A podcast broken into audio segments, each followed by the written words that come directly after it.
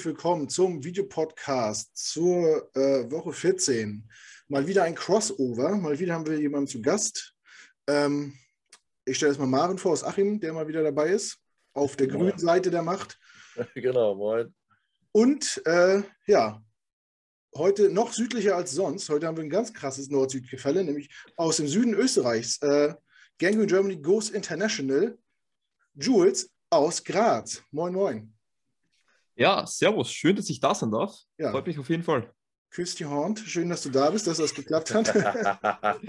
ähm, ja, coole Nummer. Äh, Alessandros von den Falcons hat, hat, mich, äh, hat dich mich empfohlen. Ist das richtig? Ja. Du wurdest mir von ihm empfohlen. Äh, ich habe auch ein bisschen reingehört in eurem Podcast. Ähm, schönen Grüße gehen raus nach Berlin. Ähm, ja, und ich bin froh, dass es geklappt hat heute. Ähm, es ist Donnerstagabend, Woche 14 steht an. Und die drei neuen Jets spielen gegen die fünf, sieben Saints. Bevor wir anfangen, Jules, äh, nutzt die Möglichkeit, erzähl uns, wer du bist. Du bist, euer Podcast heißt äh, Who Dat Podcast, richtig? Genau, der Who Dat Germany Talk. Genau. Oder Who Dat Podcast, uh, Who Dat Germany Podcast. Ja. Erzähl uns ein bisschen zu eurer Geschichte. Wo findet man euch? Was macht ihr? Wie viel seid ihr? Genau, ähm, wie viel äh, sind wir? Das ist auch immer so eine variable Zahl, das äh, differenziert ein bisschen. Bis, äh, prinzipiell sind wir fünf Leute. Ähm, genau, uns gibt es jetzt seit knapp über einem Jahr, sind über eine WhatsApp-Gruppe von Saints Germany zusammengekommen, ähm, haben aber sind ein eigenes Teil, haben, sind jetzt, jetzt kein Part von Saints Germany ähm, und machen Podcasts rund um die Saints und halt natürlich gegebenenfalls ein bisschen über NFL. Ähm, uns findet man auf allen Plattformen, wo es ähm, Podcasts zu hören gibt. Spotify ist da, glaube ich, das äh, größte Apple, Pod, ähm, Apple Podcast, glaube ich, heißt Apple Music. Ähm, und auf den sozialen Medien, egal ob, ob, Instagram, Twitter, Facebook, finden wir uns einfach unter The Huda Germany Talk. Und genau, äh, wir besprechen halt die, die Matchups äh, vor, also die Previews vor jedem Matchup, beziehungsweise ein Review nach den Matchups. Also uns kann man zweimal die Woche hören. Und in der Offseason werden dann halt immer mögliche Thematiken äh, besprochen. Capspace ist ja bei den Saints immer ein sehr beliebtes Thema aus den letzten Jahren. Da kommen wir nachher auch nochmal drauf. Da habe ich auch einige Fragen, die ich mir äh, schon lange habe beantworten lassen wollen. Und heute ist es wahrscheinlich endlich soweit. Ähm, ja, coole Nummer. Ein schönes Projekt auf jeden Fall. Man sieht äh, Woche für Woche, wie das Ganze zusammenwächst in Deutschland, wie gut man mittlerweile vernetzt ist. Äh, fast jedes Team hat, ein, hat eine Podcast-Crew am Start, die so ein bisschen News macht und äh, ja, wo man sich als Fan des jeweiligen Teams informieren kann. Ähm, ich werde das morgen auch meinem Arbeitskollegen erzählen, Nico, der ist nämlich Saints-Fan. Ich weiß nicht warum, aber ja, ich habe mehrere von euch. Ähm, schöne Grüße gehen erstmal raus an ihn. Ähm, wahrscheinlich wird der Montagmorgen ein bisschen traurig sein, aber gut. Mit Trauer äh, haben wir gelernt, umzugehen. Ja, wir auch brauchst du nicht mit uns drüber reden. Wir sind sehr erfahren, was das angeht. Ja, Sonntag 19 Uhr im MetLife Stadium, Heimspiel für die Jets. Ähm, ja, wir sprechen im Vorfeld mal ein bisschen über die Saints. Mit, äh, wir nutzen das immer, diese Crossover-Sachen, um unserer Community und auch uns, äh, den Gegner ein bisschen näher zu bringen, ohne sich groß informieren zu müssen. Jules, erklär uns doch mal ein bisschen, es war jetzt natürlich eine besondere Offseason für euch. Drew Brees, euer langjähriger Leader, Quarterback, Gesicht der Franchise, für wie lange war er bei euch? 15 Jahre? 15, 16 Jahre, ich glaube 2006. 2006 ist er zu uns gekommen. Kam er von den, von den Chargers äh, äh, zu euch? Das wissen ja viele gar nicht. Das damals noch mit der Schulterverletzung. Genau, ähm, genau. War damals ziemlich in, interessanter Fun Fact. Ähm, Nick Saban war damals noch der Head Coach von den Miami Dolphins. Die wollten den ebenfalls haben. Und Drew wollte eigentlich nach Miami gehen. Und es war der Teamarzt von den Miami Dolphins, der gesagt hat, nee, diese Schulterverletzung, das ist zu riskant, sollte man nicht nehmen. Die Rest, der Rest ist Geschichte. Brees landet bei den Saints. Nick ja. Saban geht zurück äh, in die NCAA und was Nick Saban in, im College Football erreicht hat, mit Alabama muss man, glaube ich, auch nicht drüber reden. Also den Impact, den, den Drew Brees hatte, bezieht sich nicht nur auf die NFL, auch auf die NCAA. Ja. Finde ich ziemlich interessant. Das stimmt. Das ist, äh, ja, ich meinte nur, viele, viele äh, Football-Fans, die noch nicht so lange dabei sind, verbinden halt Drew Brees immer nur mit den Saints, ohne zu wissen, dass die Karriere eigentlich äh, in ähm, San Diego, San Diego, an, San Diego angefangen hat. Äh, mhm. Genau. Und sie haben damit Brees abgegeben, weil sie auch Rivers schon gedraftet hatten irgendwie, ne? und auch Angst hatten wegen Verletzung. Und er ist eigentlich so richtig durchgestartet, ist er eigentlich erst in New Orleans. Er war ja vorher so mehr so mittelmäßig, gehobenes Mittelfeld irgendwie. Aber ja, auf jeden Fall eine Legende. Ähm, genau, eure Offseason, äh, Drew Brees verabschiedet sich. Man hat die letzten Jahre mit ihm nochmal versucht, äh, all in zu gehen. Win now. Capspace sprechen wir ja nochmal. Er wir, können es auch jetzt schon machen. Äh, die Offseason kam, man hat äh, überall das große Minus gesehen vor eurem Cap Space. Ähm, erzähl uns doch mal ein bisschen, wie lief die Offseason ab? Wie habt ihr es geschafft, auf legalen Mitteln, also oder halbwegs legal, keine Ahnung, wie, wie es funktioniert hat, äh, drunter zu kommen? Wie lief, wie lief der Draft ab? Äh, was hattet ihr namhafte Abgänge? Hattet ihr namhafte Zugänge? Und, na gut, machen wir erstmal das und dann machen wir weiter. Ja, also, dass, dass man das auf legalem Weg schaffen kann, das bezweifle ich bis heute noch. Es ist irgendwie, es hat irgendwie funktioniert. Natürlich, man hatte gewisse Abgänge. Ähm, Trey Hendrickson, ähm, Defensive End, der jetzt bei den Bengals ist, äh, Jack Rabbit, Generous Jenkins hat man abgeben müssen. Vorübergehend äh, K1, Quan Alexander, den man dann aber im Laufe der Saison oder Laufe der Offseason dann wieder zurückgeholt hat. Ähm, alles im Allen, die Offseason war gar nicht dramatisch. Es war so das fette Minus. Wir waren im dreistelligen Millionenbetrag Minus, also knapp über 100 Millionen im Minus.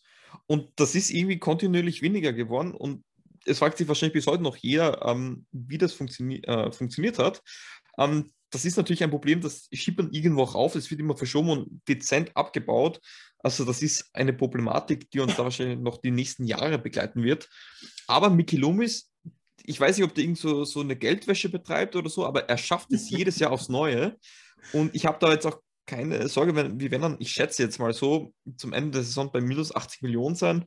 Ähm, und da meinen auch Experten, dass das ohne weiteres, auch ohne großartige Verluste möglich ist, dass man das umstrukturieren kann.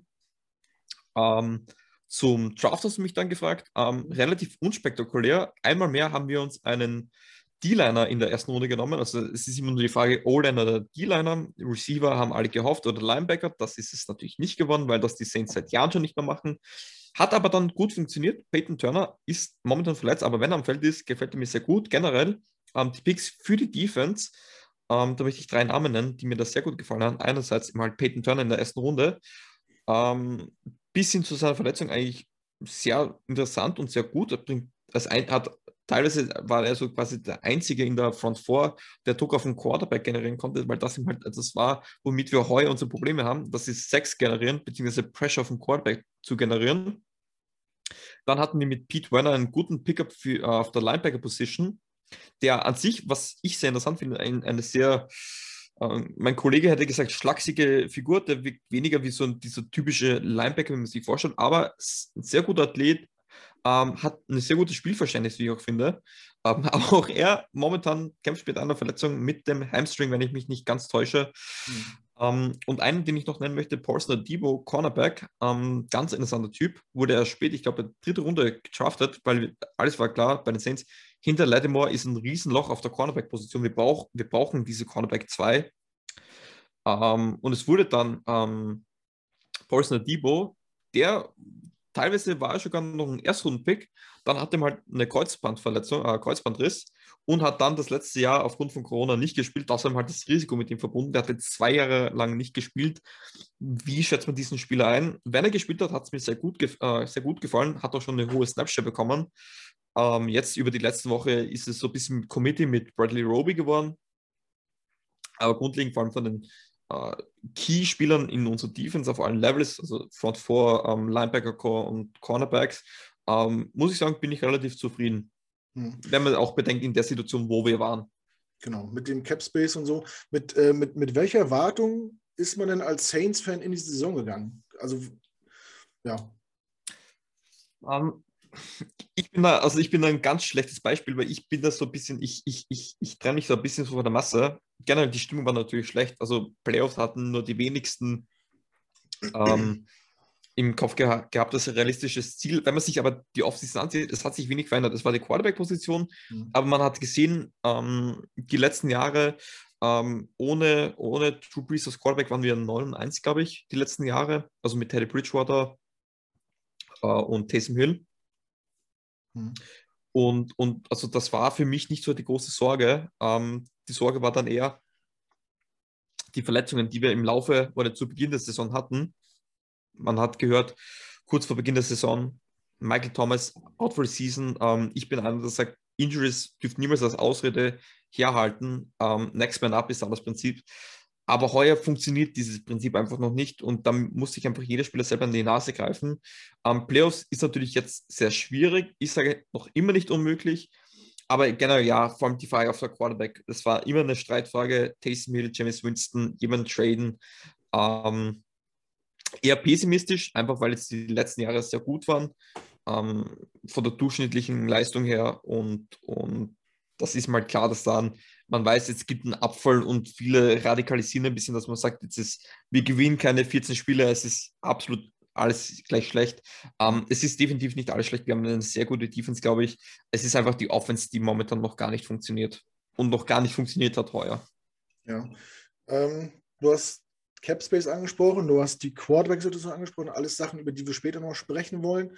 Ähm, jetzt mal Hand aufs Herz, wenn du so eure Division anguckst, wie ordnest du dich ein und wenn es wirklich am Ende, es ist ja wirklich noch alles äh, eng beisammen. Es sind ein, zwei Spiele für die Teams, die, wie heißt das so schön, in der Hand sind, äh, um, um die Wildcard-Plätze. Ähm, lieber auf Teufel komm raus in die Playoffs kommen und vielleicht in der ersten Runde ausscheiden oder vielleicht ein Jahr Playoffs verzichten und äh, im Draft besser dastehen? Genau, ich sage immer, wenn die Playoffs möglich sind, musst du die erreichen. Vor allem, würden wir die heu heuer erreichen, also in dieser Saison, ähm, würde es, glaube ich, einen extremen Motivationsboost geben, ähm, dass man sagt, trotz den ganzen Problemen, die wir hatten, Kamara lange Zeit out, unsere gesamte O-Line de facto, ähm, Michael Thomas, Jacon Smith hat am Anfang nicht gespielt, James Winston natürlich, die Quarterback-Situation. Man schafft es dann trotzdem noch in die Playoffs zu kommen, würde natürlich der Mannschaft einen absoluten Boost geben. Ähm, natürlich, man könnte jetzt auch sagen, man verzichtet, man könnte jetzt noch einen halbwegs vernünftigen Draft holen. Top 5, Top 7 wird dennoch nicht möglich sein, glaube ich. Ähm, deswegen sage ich, ich gehe da, ich möchte prinzipiell, ich habe jetzt, ja, wir haben gestern eine Folge aufgenommen mit dem Football Podcast. Ähm, da habe ich auch gemeint, ähm, dass als Team, und da habe ich sogar die Lions und die Jets als Beispiel genommen, wo es heuer halt jetzt wenig Positives dabei war.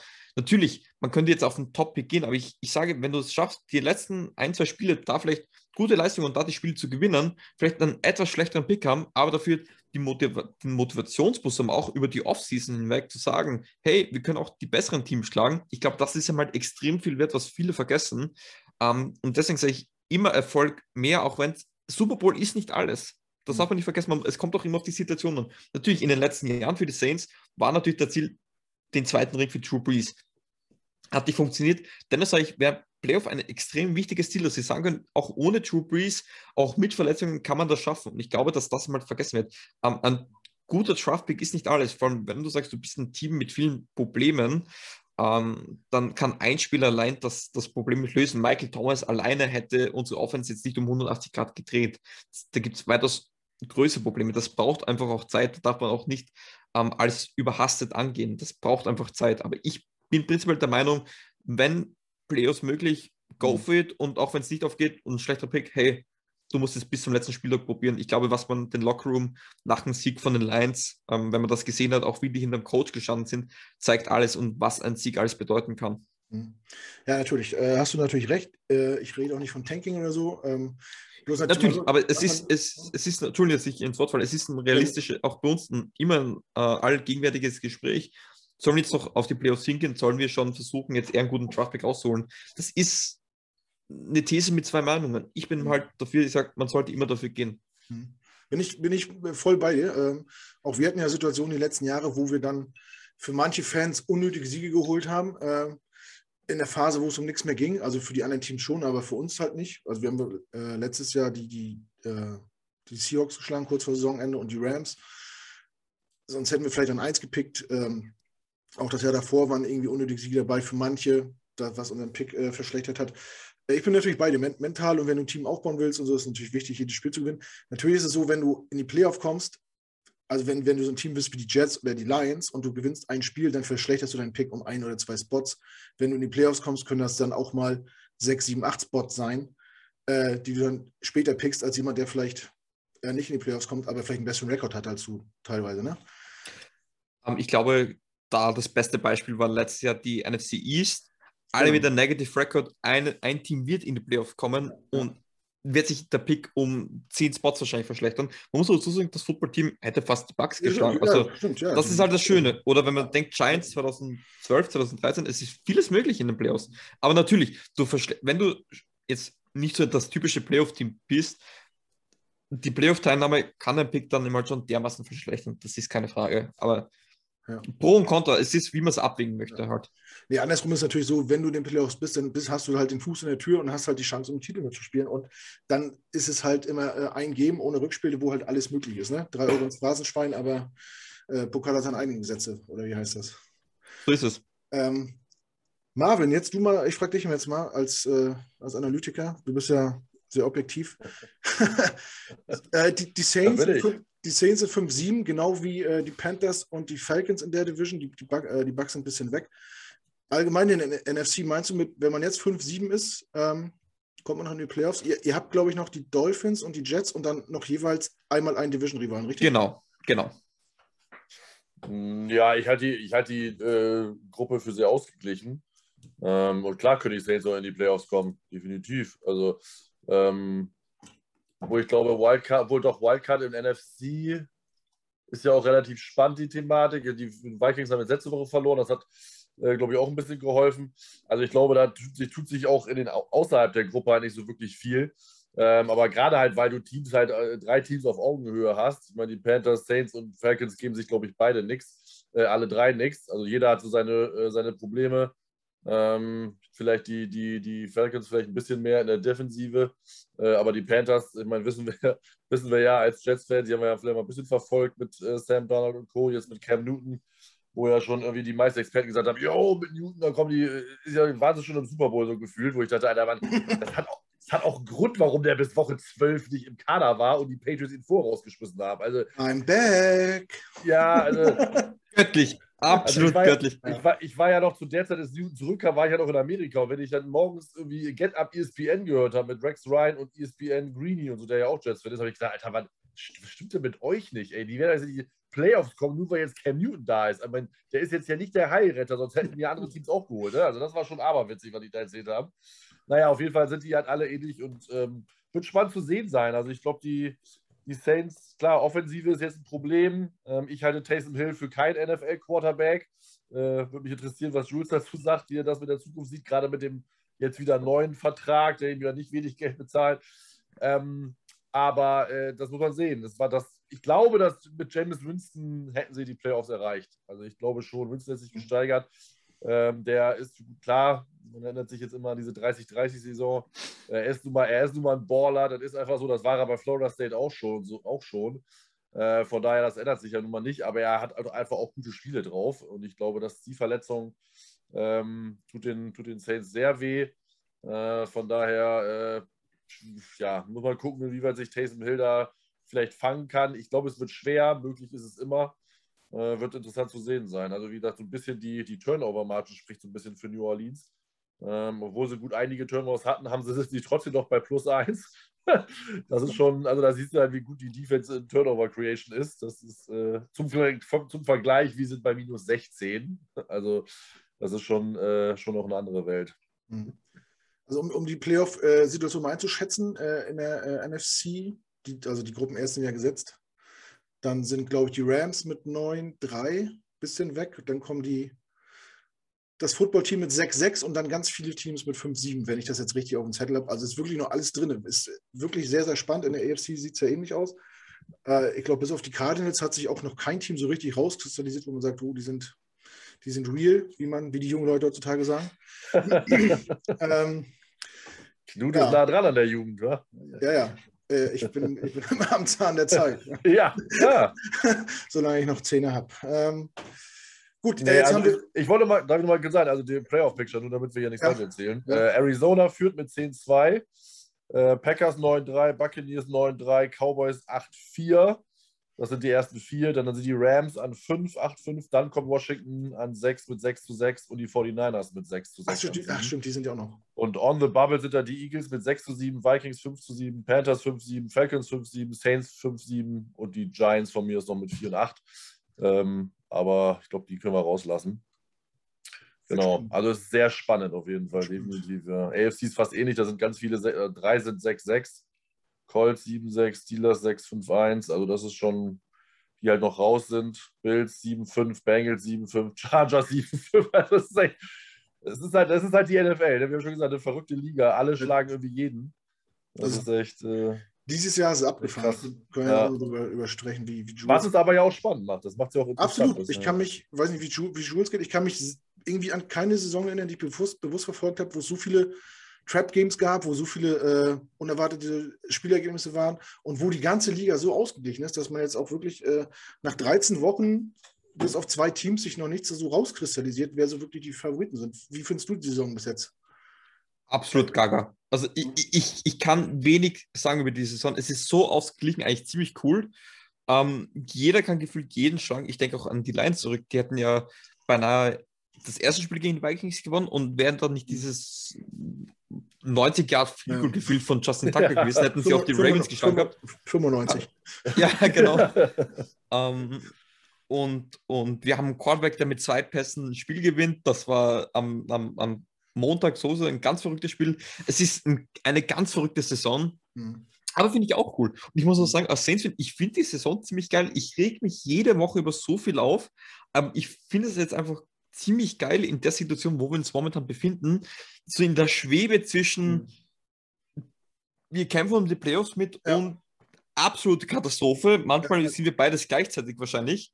Ähm, ich sage gleich zur Quarterback-Thematik, habt ihr euch wahrscheinlich den absolut falschen gesucht, Mhm. weil ich bin einer der wenigen, der sehr viel von Taysom Hill halte. Teilweise weiß ich auch nicht wieso, weil die Art von Quarterback, so diese mobile Art, mag ich eigentlich gar nicht, aber ich weiß nicht, was es ist. Ähm, ich will jetzt noch nicht so viel über die Quarterback-Situation eingehen, es sei denn, ihr wollt schon drüber reden. Ähm, aber Wir können, wir können da gerne jetzt zukommen, wenn du möchtest. Wenn wir jetzt schon dabei sind, Oh lass uns Ich, das ich ich, wie gesagt, ich, ich, ich, ich, ich weiß, ich habe da eine einseitige Meinung. Ich weiß, die teilen nicht viele und ich weiß, ich liege bei vielen wahrscheinlich auch falsch. Ähm, zu alles, ich mag Winston, das klingt immer so, als würde ich so viel über Winston schiffen. Ich mag Winston einfach auch schon seine Mentality. Ähm, er will einfach diese Spiele gewinnen. Er ist einfach so dieser, du willst so einen Typen einfach im Team haben. Ähm, was ich halt sage, und wenn man sich die quasi jetzt die Fakten mal anschaut, äh, spricht ja die Saison noch mehr für James Winston. Ähm, mit ihm als Starter 4 und 2, dann die Verletzung seitdem, und man hat das Backspiel noch gewonnen, seitdem hat, haben wir äh, fünf Spiele in Folge verloren. Was man halt auch sagen muss, ähm, James Winston ist 1 und 2, ähm, wenn unsere Defense äh, 14 oder mehr Punkte zugelassen hat. Zum Vergleich, beste Team, wenn es darum geht, Punkte zu lassen, sind, Patri sind die Patriots mit 15,4. Ähm, und die Spiele, wo wir mit Winston gewonnen haben, haben wir einmal 3, 13, 22 und 10 Punkte zugelassen. Das ist mega von unserer Defense. Vor allem, ich muss sagen, das Washington-Spiel, da haben wir, ähm, das war, wo ich sage, das war das beste Spiel von Winston, zusammen mit dem Packers-Spiel. Mhm. Packers-Spiel, will ich sagen, die Stats waren jetzt unauffällig, natürlich die fünf Touchdowns, aber jetzt nicht viele Yards, aber die Offense hat genauso viel getan, wie sie tun mussten. Das war einfach dominant von beiden Seiten. Da- Das waren auch nicht die Packers, wie man sie jetzt kennt. Mhm. Ähm, das Footballteam, da war zwar eine schlechte Interception, also wirklich eine fürchterliche von Winston dabei, aber ansonsten war das ein gutes Spiel von ihm. Ansonsten muss ich ja sagen, ähm, ich, ich, ich werde durch Winston nicht klüger. Ich weiß, was für ein guter Quarterback er sein kann. Ja, 30, 30 wissen wir alle. Sein Deep Ball ist unglaublich. Also ein Ball auf 40 Yards bringt er dir auf Millimeter genau an. Aber was mir dann aufgefallen ist, diese, diese äh, Checkdowns, also Wide Receiver Screens, Checkdown Plays, teilweise unterworfen, hinterworfen, überworfen, das hat mir gar nicht gefallen. Das hat mich so verwundert. Die schwierigen Bälle hat Winston alle angebracht. Da waren viele traumhafte Pässe dabei, die unsere Receiver einfach fallen gelassen haben, die wunderschön geworfen waren von Winston. Und dann eben halt die vermeintlich einfachen Bälle, ähm, die, die, wo er halt seine Probleme ge gehabt haben. Und wenn man sich jetzt vergleicht, 3, 13, 22, 10 äh, bei den Siegen von Winston, seit der Verletzung, und ja, wir hatten eine nicht funktionierende Offense, aber seitdem hat unsere Defense 27, 27, 23, 40, 31 und 27 Punkte zugelassen. Mhm. Das ist ganz was anderes. Und, und, und, und was mir mal aufgefallen ist, wie, es hat nicht so gewirkt, als konnten wir mit Winston die, den Ball kontrollieren. Wir haben Time of Possession, haben wir oft, sahen wir oft ganz schlimm aus. Das war erst so zum Schluss des Spiels, wo wir es dann halbwegs kontrollieren haben können. Ich erinnere mich gegen das Patriots-Spiel. Ähm, haben wir die zweite Halbzeit begonnen mit einem Pick Six. Erste Halbzeit war solide, gegen eine gute Patriots-Mannschaft, haben dann bis kurz vor Schluss des, äh, des Spiels keine Punkte erzielt. Ähm, und wäre unsere Defense nicht so stark gewesen, wäre das nochmal, es war teilweise ein enges Spiel wieder, aber viele Credits zur Zeit von Winston geht ihm halt auch auf die Defense. Und ich glaube einfach, dass die Defense das Temp diese, diese Belastung einfach nicht mehr halten konnte. Ähm, ich will jetzt nicht nur über Winston schimpfen. Er ist 4 und 2. Simon ist er Starter 1 und schieß mich tot 1 und 5 muss das gewesen sein. Und Hill jetzt auch hatte ein katastrophales Spiel. Und, und wieso ich Hill teilweise verteidige, ist, dass was im Spiel gegen die Cowboys nicht so funktioniert hat, und das ist das, was ich mir gesagt habe, diese Pässe auf 10 bis 15 Yards, da ist er ziemlich gut. Er war letztes Jahr natürlich, er hat nur, ich sag, dreieinhalb Spiele gespielt, weil das Spiel gegen die Broncos kann man auch schwer werten, weil die ohne Quarterback gespielt haben. Aber auch sonst, er war, ich glaube, das mindestens sind, glaube ich, 100 Pass-Plays, ähm, der genaueste Quarterback in der gesamten Liga letztes Jahr. Natürlich vier Spiele gespielt, das ist jetzt kein Faktor, wie wenn du 16 Spiele spielst. Ähm, aber da war viel dabei, was mir gefallen hat. Und ich bin keiner, der Verletzungen als Ausreden nimmt, aber ich glaube, es muss irgendwo mit, mit der Fingerverletzung zu tun gehabt haben, da ich weiß oder da ich gesehen habe, dass er diese Bälle besser anbringen kann. Mhm. Das gleiche kann ich natürlich auch über Winston sagen. Aber wie gesagt, man kann auch ein Spiel, man darf kein Spieler an ein Spiel werten. Hätte jetzt für 500 Yards geworfen, und fünf Touchdowns und keine Interception kann ich, kannst du auch nicht ihn daran messen, weil du brauchst einfach mehrere Spiele und ich bin gespannt, was die letzte, äh, die restliche Saison ähm, noch rauskommt. Ich bin einer, der ewig plappert. Bitte stopp mich, wenn ich mich da mal verplappere.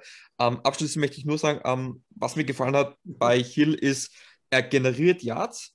Er hat, er selber hat, glaube ich, die drittmeisten Yards erzielt im Vergleich zu der Wrestling Saints Offense. Ich glaube, nur gegen die Giants umgehen das Footballteam haben wir mehr Yards, äh, Total Yards erzeugt als Taysom Hill alleine im Spiel gegen die Cowboys. Dass nicht alles schön war, ist klar. Da war das Big Play von Deontay Harris dabei. Aber ich glaube einfach, dass sie mit Taysom Hill den dynamischen Quarterback haben. Ähm, einer, der mehr Yards produzieren kann, auch mehr Fehler als Winston, das möchte ich gar nicht abstreiten, aber vor allem in einer verletzten Offense, wo beide Starting Tackles fehlen ähm, und der Left Guard, ich sage, ja, ähm, Winston hätte wahrscheinlich nicht so viele Interceptions geworfen, aber er hätte wahrscheinlich mehr Sacks kassiert. Win äh, Taysom Hill hat nur ein Sack kassiert. Das war leider der bitterste, weil den hat, der hat uns aus der Field Goal Range rausgebracht. Aber ich glaube einfach, dass, dass Hill in unserer Offense die bessere Lösung ist. Ich glaube, Winston ist der bessere Quarterback. Ich glaube, die bessere Lösung auf der Quarterback-Position für die Saints ist Taysom Hill. Das ist aber nur meine persönliche Meinung. Ich weiß, viele sind anderer Meinung. Ich liebe auch Winston, ähm, aber ich, ich bin einfach momentan kein Fan, wie Winston in unserer Offense gespielt hat. Aber das ist nur meine Meinung. Ich glaube, es wird auch in der Zukunft Winston sein. Ich persönlich würde mich halt freuen, wenn es Taysom Hill ist. Ja. Äh, sehr interessanter Blickwinkel auf jeden Fall. Ähm, Jules, eins mal zwischendurch. Äh, du kannst so oft und so lange reden, wie du möchtest, deswegen haben wir dich eingeladen. Äh, und ich mag unglaublich gerne deinen Dialekt, der ist nämlich urgeil.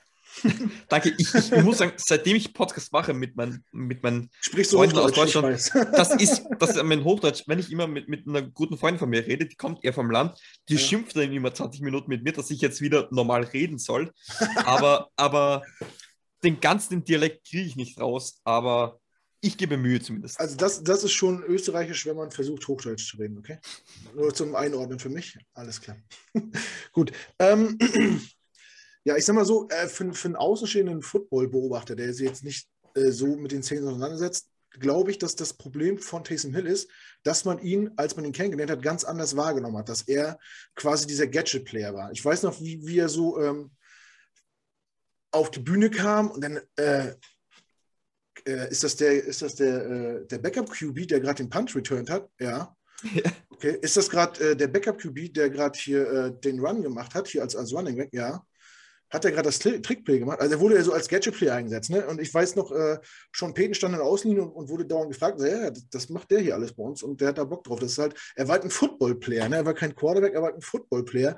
Und so ist er auch den meisten halt in Erscheinung getreten. Man hat ihn quasi gar nicht so richtig als QB auf dem Schirm. Er ist zwar mal eingesprungen und hat mal Brees ersetzt, als der zwei, drei Spiele verletzt war. Oder ist mal für drei, drei vier Snaps im Spiel raufgekommen. Äh, aber man hat ihn halt nicht als Quarterback auf dem Schirm gehabt. Und dann auf einmal hat er einen Vertrag bekommen, wo viele gedacht haben, oh, die Saints in der Situation mit dem, mit dem Cap und so. Und dann zahlst du dein Backup, obwohl Breeze noch da ist, fast schon Starter-Money. Das, ähm, das haben viele wahrscheinlich nicht verstanden. Marvin, wie, wie kannst du dich daran erinnern, als du Taysom Hills zum ersten Mal bewusst wahrgenommen hast? Also, da haben ja viele Fans gesagt, boah, so einen will ich auch haben in meinem Team. So, ein Taschenmesser, wie er genannt wird. Ihr könnt es wahrscheinlich nicht mehr hören, das Schweizer Taschenmesser. Ähm, Aber was der alles gemacht hat und was der für einen Bock hatte und ich weiß nicht, wie der vom Feld gekommen ist und sich gefreut hat, weil er irgendwen getackelt hat oder so. Was ist das für ein Typ, Marvin? Wie war es bei dir? Naja, gut, ich kenne Tilson ja noch vom College von BYU. Ähm, Okay. Und da war der, und da war, ich habe eigentlich gedacht, boah, ey, jetzt macht er den Schweizer, das Schweizer Taschenmesser und haut sich da überall rein. Also liebt er ja keine drei Wochen, weil der war im College nur verletzt. Und auch Ja. mit schwersten Verletzungen. Der hatte sich da Bein gebrochen, ganz übel und äh, Jedes Jahr eine- und Jedes Jahr hatte der eine Season-Ending-Injury. Ja, das ist genau, eigentlich gestört, deswegen- wenn man nachdenkt. Des, deswegen habe ich gedacht, der macht jetzt, der macht die NFL keine zwei Jahre oder so, weil der irgendwann wieder tot ist und dann ist er irgendwann Sportinvalide oder so. Ähm, von daher, was er sich da als karrieremäßig da jetzt aufgebaut hat, nenne ich es jetzt mal, das hat er sich ja dann auch erarbeitet, ist schon sehr respektabel. Schon gerade, dass er dann jetzt auch in der Verlosung ist, als Cornerback zu starten, weil nun mal da kriegst du ja halt die Big Bucks.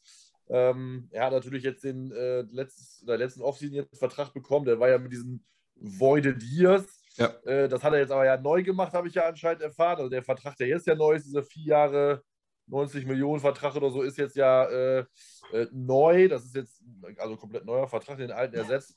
Und kommt halt dann, je nachdem, welche Position er spielt, ist er dann halt mal mehr und mal, äh, mal, mal teurer, mal günstiger. Ähm, also ich habe gedacht, er wird nie Quarterback in der NFL, bin ich ganz ehrlich. Wie gesagt, weil bei BYU, für BYU war das okay.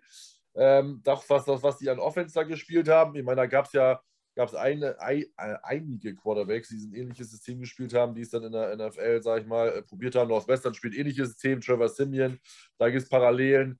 Ähm, und äh, von daher habe ich gesagt, ja, äh, eine gewisse Kurzkarriere kann der haben, aber da der nie gesund bleiben konnte, habe ich, ne, hab ich gedacht, das wird so nichts. Von daher ist das schon respektabel, was er sich da jetzt so erarbeitet hat. Also der hat jetzt ja schon, schon gut Kohle gemacht. Wenn er das wirklich schafft als Quarterback, mein Respekt. Ich glaube, dass äh, zumindest, ist, ich glaube nicht, dass er das, also zumindest kein, er wird kein Durchschnittsquarterback. Er wird ein Quarterback, der vielleicht in ein, zwei Jahre nochmal spielt, ein bisschen was hin, hinbringt, vielleicht dann als Backup oder so, aber ich glaube nicht, dass er ein Durchschnittsquarterback-Starter wird. Äh, kurz noch für alle, die uns äh, per Podcast hören. Als ich gerade gesagt habe, das Problem ist wahrscheinlich, dass viele äh, Taysom Hill anders wahrgenommen haben, als in die Liga gekommen ist. Und ich als Quarterback habe ich von Jules zwei Daumen nach oben gekriegt. Ähm, das heißt, ich habe mir irgendwas was richtig analysiert. ähm, ja, aber es geht ja, vielleicht braucht man auch gar nicht den Quarterback. Im Endeffekt geht es darum, Spiele zu gewinnen. Und das hat äh, in Kombination mit, mit Taysom Hill und Drew Brees die letzten Jahre eigentlich immer relativ gut funktioniert. Äh, Jules, wenn man jetzt mal so auf die Zukunft guckt und äh, ich glaube, Winston, der Vertrag läuft aus, richtig? War nur ein Mhm. Jahresvertrag. Taysom Hill hat jetzt verlängert. Ist das, äh, also viele Teams würden sich wahrscheinlich sträuben, aber ist das eine Option, mit, mit zwei Quarterbacks äh, in so eine Saison zu gehen und das dann individu- individuell anzupassen oder einzusetzen? Ich meine, ich weiß nicht, Winston hat jetzt wirklich nicht schlecht gespielt und wird wahrscheinlich auch, äh, auch Geld verdienen wollen. Taysom Hill verdient ja auch nicht wenig. Ist das eine Option oder, ist es eigentlich der Luxus eigentlich viel zu groß, dass man sich das nicht leisten kann mit zwei so Jungs als äh, A1 und äh, 1A und 1B? Also, ich muss erstmal sagen, Hut ab, deine Fragen sehr sympathisch. Ähm, ich habe mir nämlich äh, denselben Gedanken gestellt. Ähm, ich kann den Vertrag jetzt nicht interpretieren, ob der jetzt mehr dafür spricht, dass Taysom Quarterback sein soll oder mehr wieder dieses Gadget-Player. Ich kann es nicht sagen. Ich kann, ich kann Argumente für beide Thesen finden. Ähm, den Gedanken hatte ich auch, dass ich, ich habe gesagt, ich würde es ziemlich cool finden, wenn man sagt, man geht mit James Winston und Taysom Hill. Von wir wissen, John Payton macht gerne mal auch so einen Blödsinn das Problem, wo ich sehe, ist, für die O-Line ist es der absolute Horror, wenn du mal zwei verschiedene Quarterbacks hast und beide bewegen sich relativ gut in den Pocket. Das hat mich vor allem bei Taysom Hill gewundert. Er schaut nicht immer so aus, aber er bewegt sich gar nicht mal so schlecht. Ich finde, es- seine Wurfbewegung erinnert, erinnert mich immer so, wenn man beim Madden einen Spieler erstellt, wenn man einen Quarterback erstellt, kann man auch äh, erstellen, wie er den Ball werfen soll. Mhm. So sieht es ungefähr aus bei Hill. Nicht immer sexy, aber okay, es ist okay. Aber von Pocket Move ist es gleich, aber für die O-Line ist es der absolute Horror. Das hat man vor allem mit Trevor Simon gesehen, dass sein Dropback oft ein bisschen tiefer war. Deswegen hat er oft Sacks kassiert, wo es dann halt oft äh, ausgesehen hat, als hätte jetzt da der Tackle verschlafen. Dabei war der einfach ein anderes, einen anderen Rhythmus, Rhythmus gewohnt. Ich glaube, es wäre einfach zu arrhythmisch, auch für die Saints selber. Und das ist halt das, was in der Offense momentan fehlt. Rhythmus. Du brauchst halt einen Quarterback, Checkdowns wirft, den Ball anbringt, die Receiver fangen die Bälle. Ich bin selber Receiver, ich weiß, wie wichtig, wichtig das ist, dass, dass du einfach diese Verbindung hast, dass du einfach mal zwei, drei einfache Bälle fängst, um, dass du einfach einen besseren Rhythmus generieren kannst. Und das fehlt momentan. Du hast oft die Big Plays, vor allem mit Winston, aber du hast ihm halt aber nie wenig geschafft. Und, und das ist das, was uns momentan noch so viel. Drew Brees, der bringt dir 30 Bälle im Spiel an, nie mehr wie sieben Yards, aber das killt ihm halt irgendwann mal auch die Defense. Mhm. Und es ist mal für die Receiver extrem gut, wenn du ihm halt viele Bälle fangen, kann, fangen kannst, dass du ihm halt direkt im Spiel involviert bist. Ähm, Drew Brees war auch einer, der halt sehr gern sehr viele Spiele involviert, vor allem vor Michael Thomas. Und das fehlt uns momentan. Es ist, ist ich glaube, unser bester ähm, Receiver ist momentan Marcus Callaway, Platz 72 in der Liga. Ich glaube, das sagt eh alles, wo wir receiver-technisch sind. Ich glaube, Alvin Kamara hat doch immer die meisten Receptions, obwohl der jetzt drei Spiele gefehlt hat. Ähm, also in der Passing Offense funktioniert wenig bis gar nichts und da heißt es jetzt, Rhythmus zu generieren. Und das ist auch das, was ich an Michael Thomas, äh, an, an Taysom Hill mag. Das, ich weiß nicht, wie James Winston mit Michael Thomas zusammenspielt, das möchte ich gerne sehen. Aber Michael Thomas mit Taysom Hill hat letztes Jahr sehr gut funktioniert, vor allem das war zu einem Zeitpunkt, wo Breeze so ein bisschen nachgelassen hat, darf man natürlich als Saints-Fan nicht laut aussprechen. Mit Taysom als Quarterback hat er auch an die 10 Receptions für 100 Yards generiert gehabt. Ähm, das, hat ihm halt, das war ihm halt seine Anspielposition. Ähm, das ist halt jetzt die Frage, wenn du mal, das sagen jetzt viele, James Winston mit dem halt der kompletten Saints Offense, wie das funktioniert, das, das weiß man noch gar nicht. Das sind halt die Fragen in der Off, in der Offseason, will sich das Front Office daran investieren, zu sagen, wir wissen noch gar nicht, wie gut James Winston wirklich ist. Man weiß, Sean Payton hat ihn irgendwo zurückgehalten. Ähm, das ist definitiv eine Frage, die man sich da in der Offseason auch stellen wird. Mhm. Aber ja, es, es, ich weiß, ich bin eine, ich trifft gerne ab, aber ja, es ist ein, ein coole, eine coole Idee, aber ich glaube, es ist einfach zu schwierig zum, zum Umsetzen, dass du dann trotzdem noch einen Rhythmus generieren kannst mit zwei Quarterbacks. Für eine Defense der absolute Horror, wenn du zwei so verschiedene Quarterbacks hast. Und vor allem, ich würde es auch cool finden, wenn du sagst, du hast zwei Quarterbacks hinterm Center und du weißt nicht mal, wer einen Snap bekommt. Mhm. Und dann dann bringst du dazu, dass der Defensive Coordinator vorm Spieltag zwei Tage lang nicht schlafen kann, wahrscheinlich, mhm. weil du nicht weißt, was da kommen kannst. Und ich finde es ja eigentlich ziemlich cool, wenn du sagst, du findest neue Wege, Spiele zu gewinnen. Mhm. Das ist ein interessanter. Mir fällt gerade ein, wir haben ja am Wochenende gegen die äh, Eagles gespielt mit Gardner Minshew statt Jalen Hurts was da wohl im Kopf vorgeht, wenn beide so als Starter eine Option, äh, eine Option wären und die vielleicht auch sich so abwechseln würden. Die sind, weil die ja so unterschiedlich sind, da kannst du dich auch die Woche vorher irgendwie gar nicht darauf einstellen oder du musst viel mehr Zeit investieren, um dich darauf einzustellen. Ähm, aber eine Frage hast du nicht beantwortet. Kann man sich diesen Luxus leisten, James Winston und Taysom Hill, der ja nun mal schon einen großen Vertrag hat?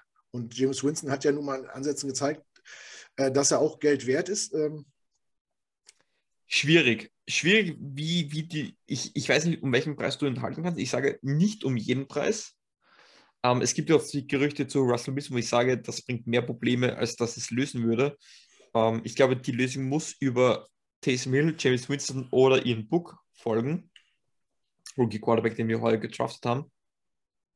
Hängt davon ab, wie wir James Winston halten können, auch wie lange ob das jetzt wieder so quasi ein weiteres Jahr Prove It Year sein wird oder so, so um die zwei, drei Jahre.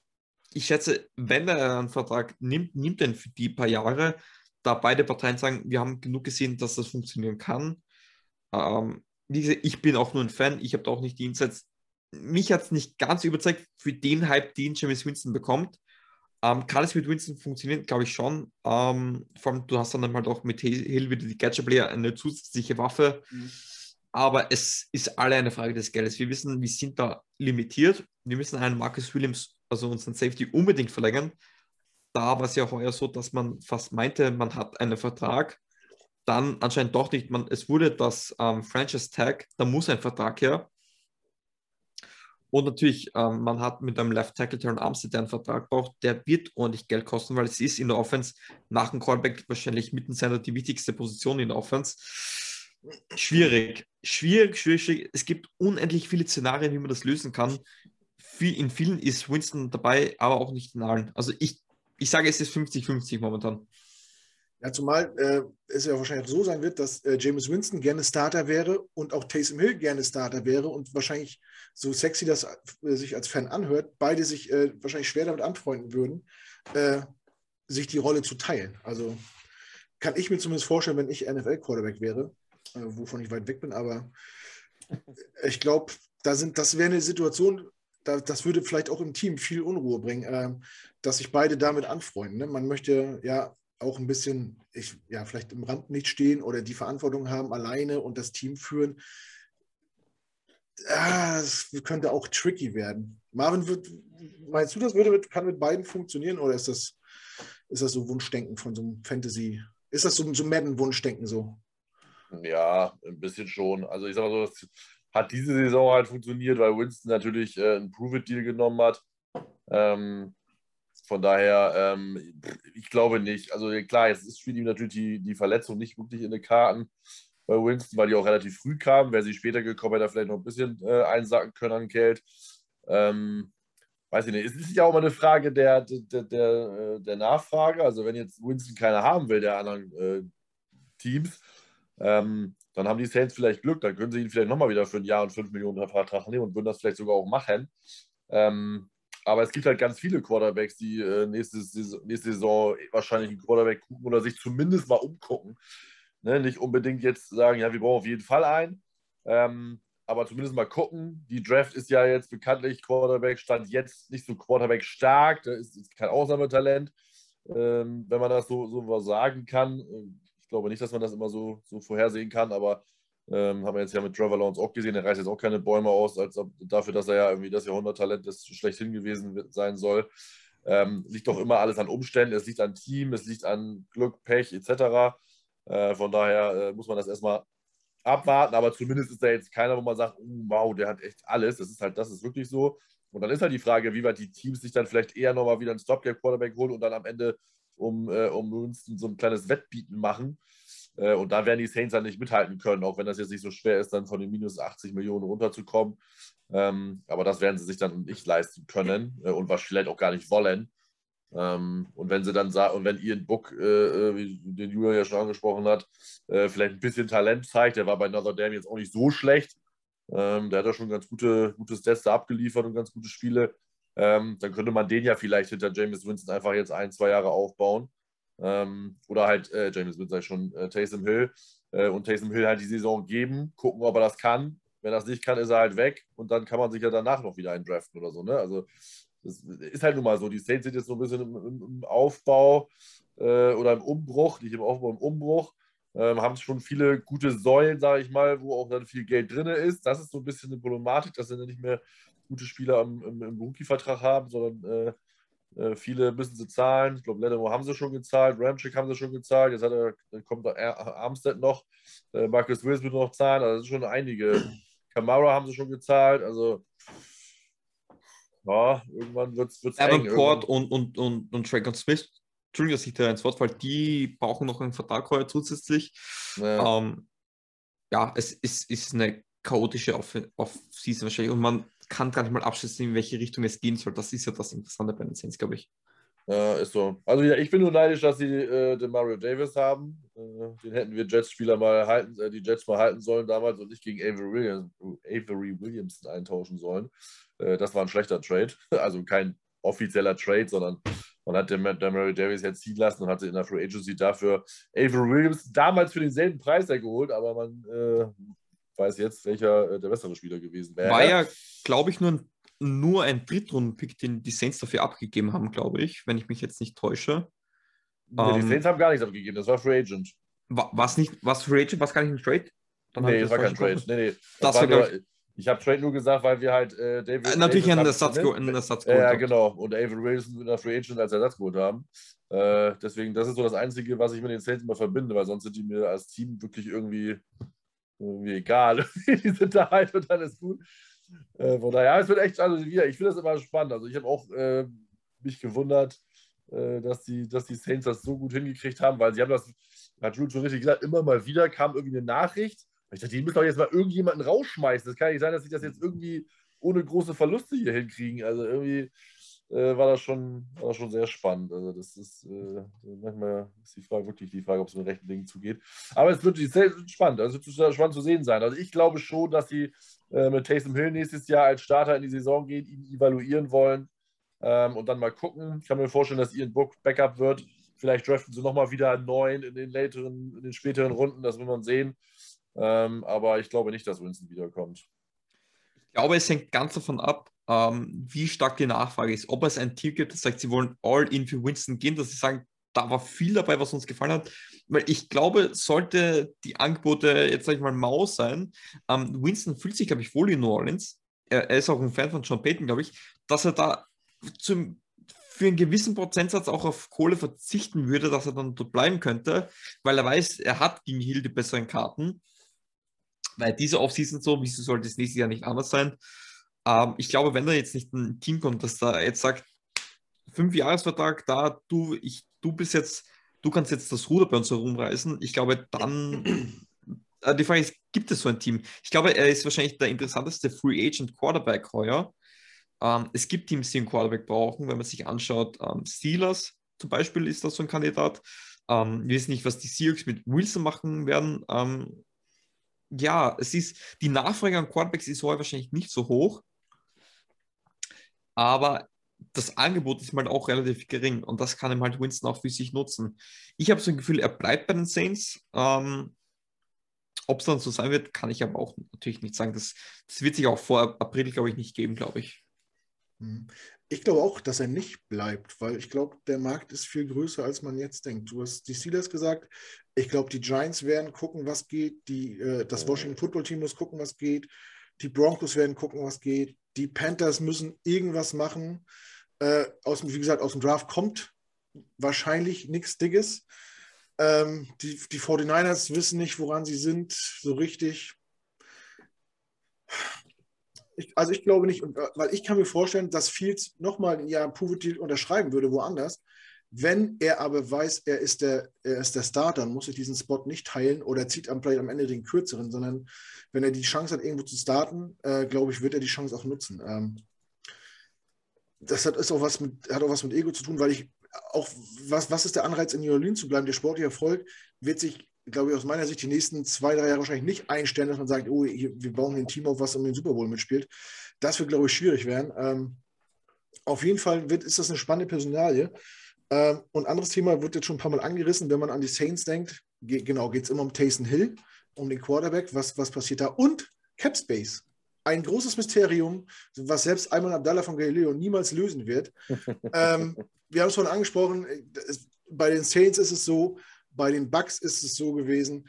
Ähm, ich habe mich Montag schon mal aufgeregt über die Referees und die Regeln und warum man nicht manche Sachen auf Video angucken kann. Und jetzt fahre ich wieder aus meiner Haut. Also für mich zumindest, ihr werdet es wahrscheinlich nicht wahrnehmen, aber ähm, ich verstehe dieses System nicht. Warum macht man diese Cap-Regelung so kompliziert? Warum kann man nicht einen Vertrag aufsetzen und sagen, pass mal auf, du verdienst hier 100 Millionen in fünf Jahren, das heißt, du verdienst jedes Jahr 20 Millionen.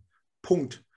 Nicht mit, dieses Jahr machen wir 12 und nächstes Jahr 8 und dann im vierten 34 und dann gucken wir mal. Und das ist garantiert und das nicht. Und wo ich sage, Leute, wer soll, also als Laie, wer soll da noch durchblicken? Die Regeln ich blicke nicht, durch, ich blick nicht durch, ich blick nicht durch, ganz ehrlich. Also die Saints, alle sagen, die Saints, oh, das wird ein riesiger Aderlass, was die abgeben müssen, die, das bleibt ja ein Trümmerhaufen. Und dann guckst du so und denkst, wen haben, die, wen haben die denn groß verloren? Klar, zwei, drei Namen, aber im Großen und Ganzen bleibt das zusammen. Bei den Bucks genauso. Da sagte eine, ach, ich habe einen Vertrag, ja, ich verzichte auf Geld, kein Problem. Wo ich sage, wer kann das kontrollieren, was da auch unter der Hand vielleicht noch geht oder ob da vielleicht nochmal irgendwie ein Grundstück rübergeschoben wird oder ein Autoschlüssel oder was weiß ich. Ich, ich begreife es nicht wie man einen Sport, der eh schon so kompliziert ist, wo man als Laie oder auch als Fan, der sich damit beschäftigt, überhaupt nicht durchsteigen kann, das noch so kompliziert mit. Ich glaube, Drew Brees kriegt doch jetzt noch Geld, obwohl er nicht mehr spielt, oder? Ich meine, im Baseball ist das ja. noch schlimmer. Ich glaube, da gibt es Spieler, die haben noch Verträge bis 2030. Die spielen und sind schon längst retired, spielen genau. schon zwölf Jahre nicht mehr. Ne? Ist das nicht, also allgemein für den Sport ist das, ist das ja äh, ein Weg, der völlig, äh, der völlig konträr ist, der, der völlig ungesund ist die UEFA hat es auch probiert mit Financial Fair Play und so ein Quatsch.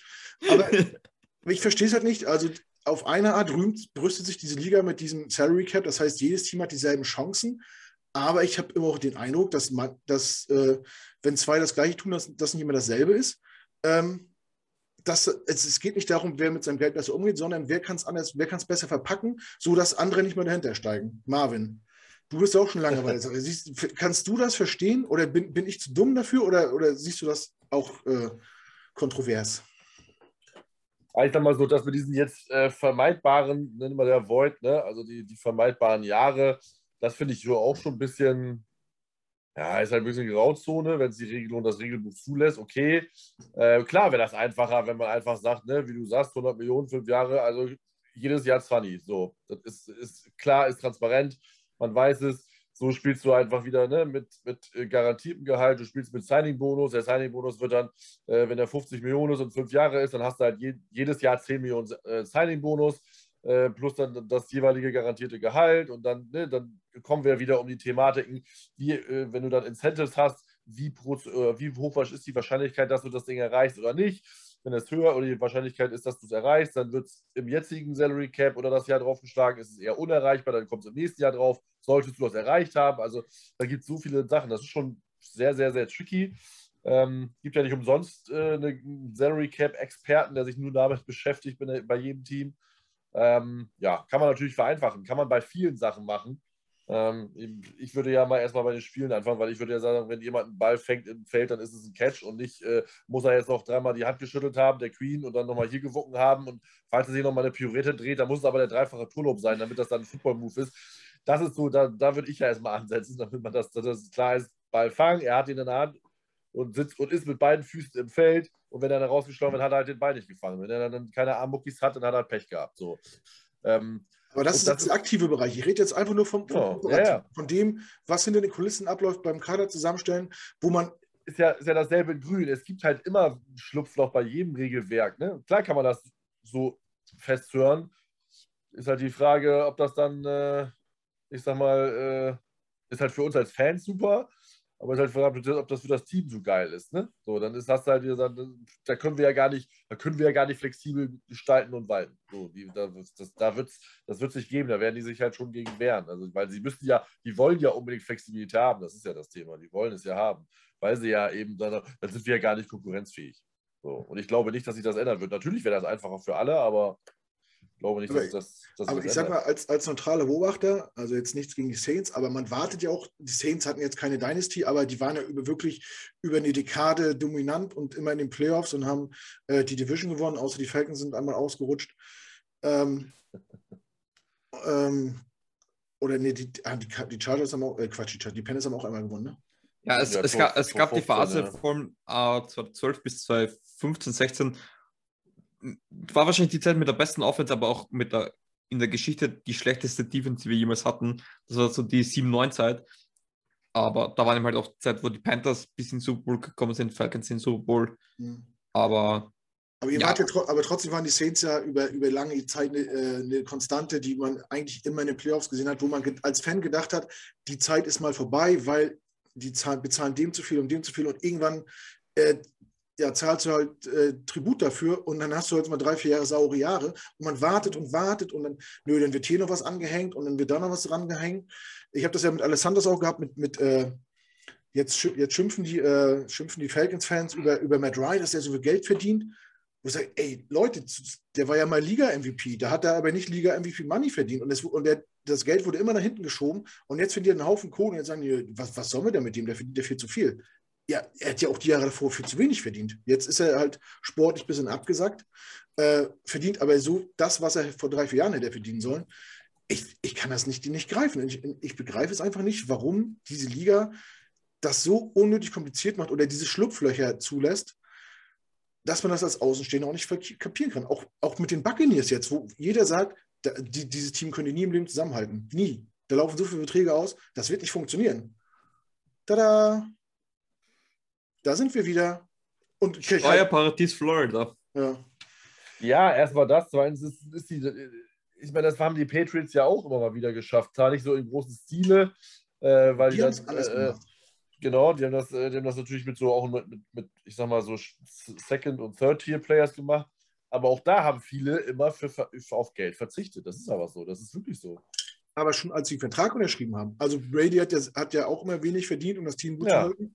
Ja. Aber dann hast du, dann hast du einen Daryl Reeves, der verdient sich einen goldenen Hintern bei den Bucks, geht mhm. ein Jahr zu den Patriots, spielt für ein Taschengeld, um mhm. dann nochmal in New York dick abzusahen, obwohl er schon über sein Zenit hin, hinweg ist. Ja, halt, aber das macht, das, das, macht, das macht das Erfolg, der Erfolg einer Franchise aus. Und wenn die, Wahrscheinlichkeit ja, höher ist, dann gehst du da ja nur mal hin, auch mal für weniger Geld, weil du jetzt da das stimmt. Das, das aber ist halt auch der Brady-Effekt wahrscheinlich auch, dass du sagst, du kannst mit Brady spielen und du weißt, der hat nie die große Kohle kassiert und das ist jetzt so ein bisschen auch das Image gefühlt in, in Tampa Bay.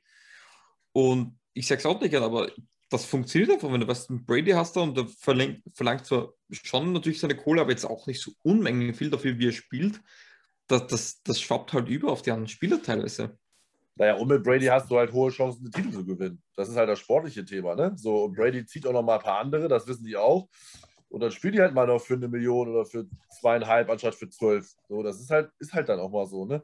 Und ich sag mal so, eine gewisse, gewisse Flexibilität musst du so ein Team halt schon geben. Ne? Man darf es vielleicht jetzt nicht so extrem machen, dass das hier keiner versteht. Da bin ich schon bei dir. Ne? Das wäre natürlich besser für alle, aber Regeln sind immer die Regeln im Moment so, wie sie sind. Wie gesagt, diese Volunteers, die finde ich auch schwach sind, weil das ist wirklich nur in der Zukunft schieben, in der Zukunft schieben, wie du schon sagst.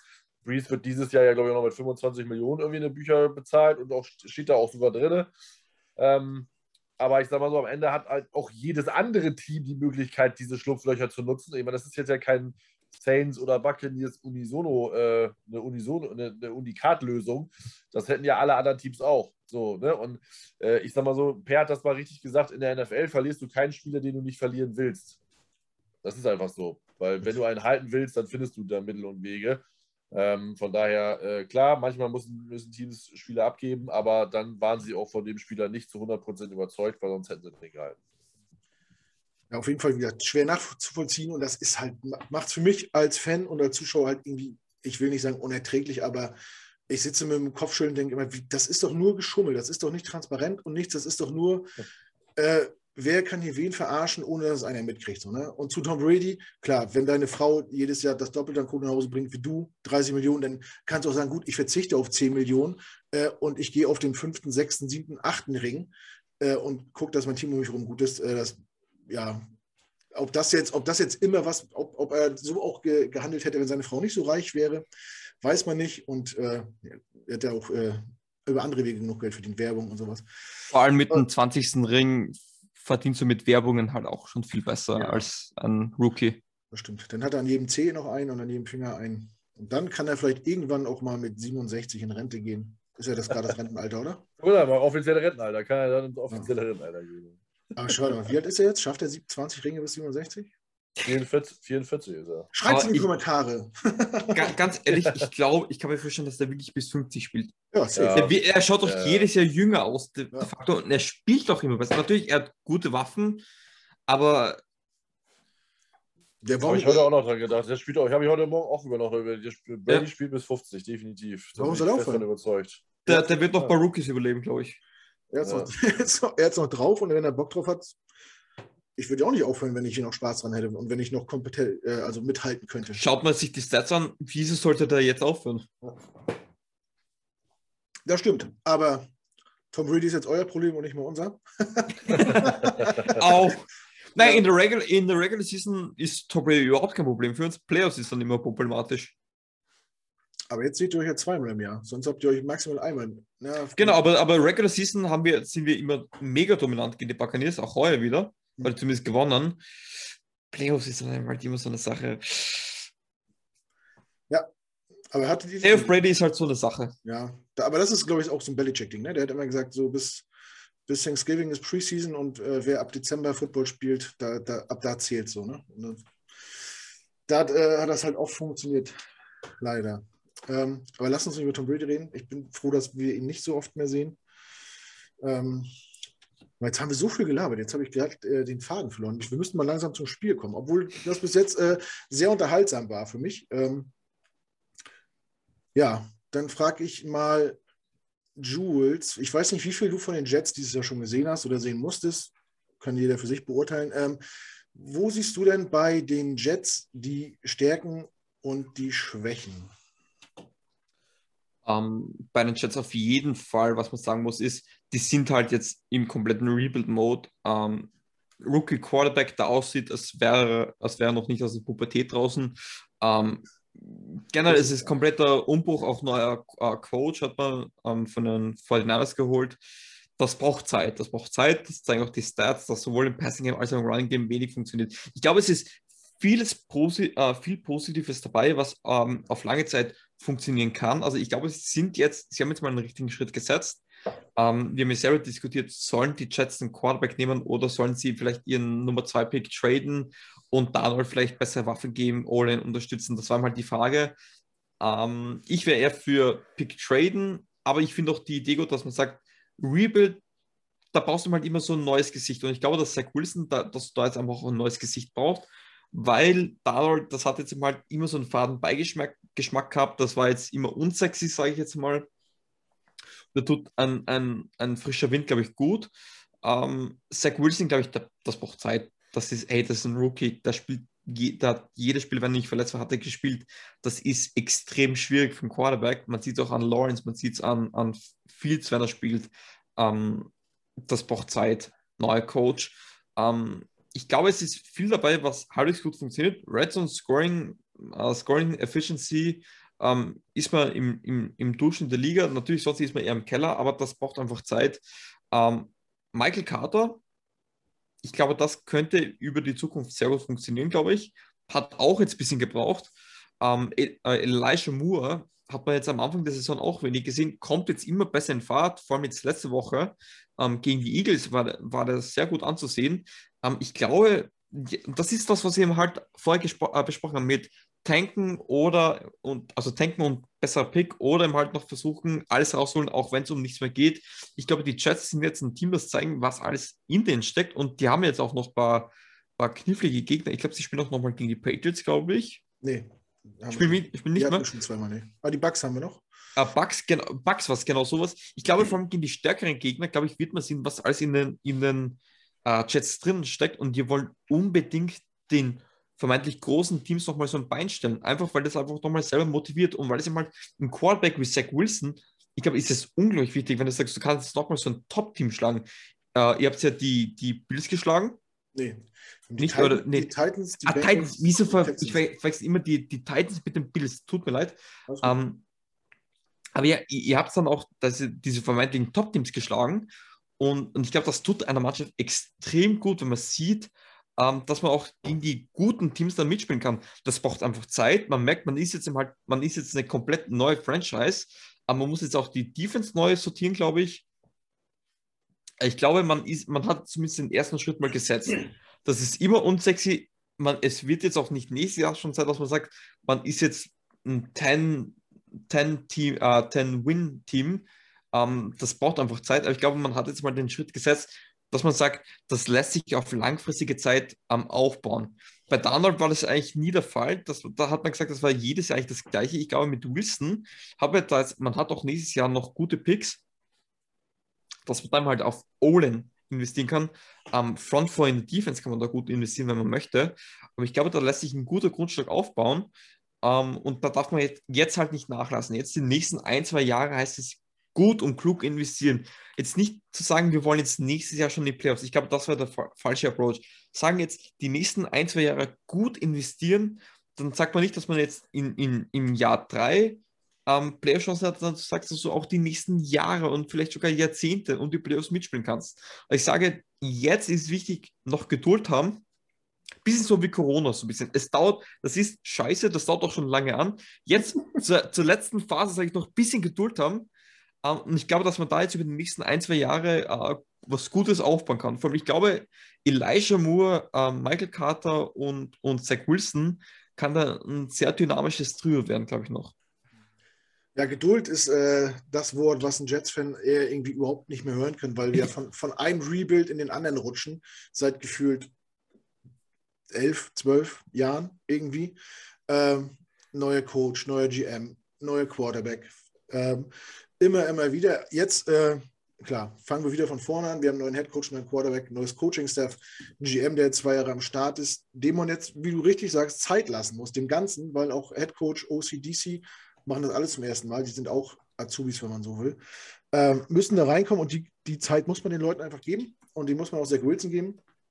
Man darf halt einen Rookie-Quarterback, man darf halt nicht so viel von dem verlangen. Es ist halt ein Rookie. Er genau. hat vorher College gespielt gegen Jungs und spielt jetzt gegen Männer mit Vollbärten, die einfach auch mal, weiß nicht, 10, 12 Jahre älter sind als er und auch schon halt dementsprechend lange in der Liga sind. Ähm, die Competition ist eine ganz, ganz andere, die Geschwindigkeit ist eine andere, die Dynamik ist eine ganz andere. Äh, wir, wir, hoffen auf jeden Fall, dass wir auf einem guten Weg sind. Und du hast unsere Draftpicks angesprochen. Wir sind mit diesem Jahrgang sehr zufrieden. Wir haben vier, Stand jetzt vier Starter gedraftet, ein O-Liner, also ein, ein, Guard, ein Quarterback, ein Running Back und, und ein Wide Receiver, die bis jetzt wirklich überzeugt haben. Ähm, was danach kam, muss man mal sehen. Sind die Ansätze auch nicht verkehrt. Aber ja, es braucht halt Zeit und Geduld und Geduld ist halt immer so ein Ding. Natürlich, man muss dazu sagen, das ist ja eine Modeerscheinung, dass Rookie Quarterbacks schon im ja. ersten Jahr spielen. Gefühlt ja. vor 10, 15 Jahren war das, war das typisch, dass sie das erste Jahr quasi nur lernen. Ja. Ähm, deswegen finde ich es auch gut, dass wir jetzt nicht ihren Book aufs Feld knallen, dass wir Ding, was sie verbrennen. Ich, ich finde, Fields ähm, hat man schön gesehen, der wurde teilweise vollkommen verbrannt von den Bears. Ähm, auch ein Lawrence hat eine unglaublich schwierige Aufgabe, vor allem wenn du weißt, du bist eigentlich nur mehr Gewinne gewohnt. Mhm. Du kommst dann zu eines der schlechtesten Franchises momentan in der NFL. Das ist brutal schwierig.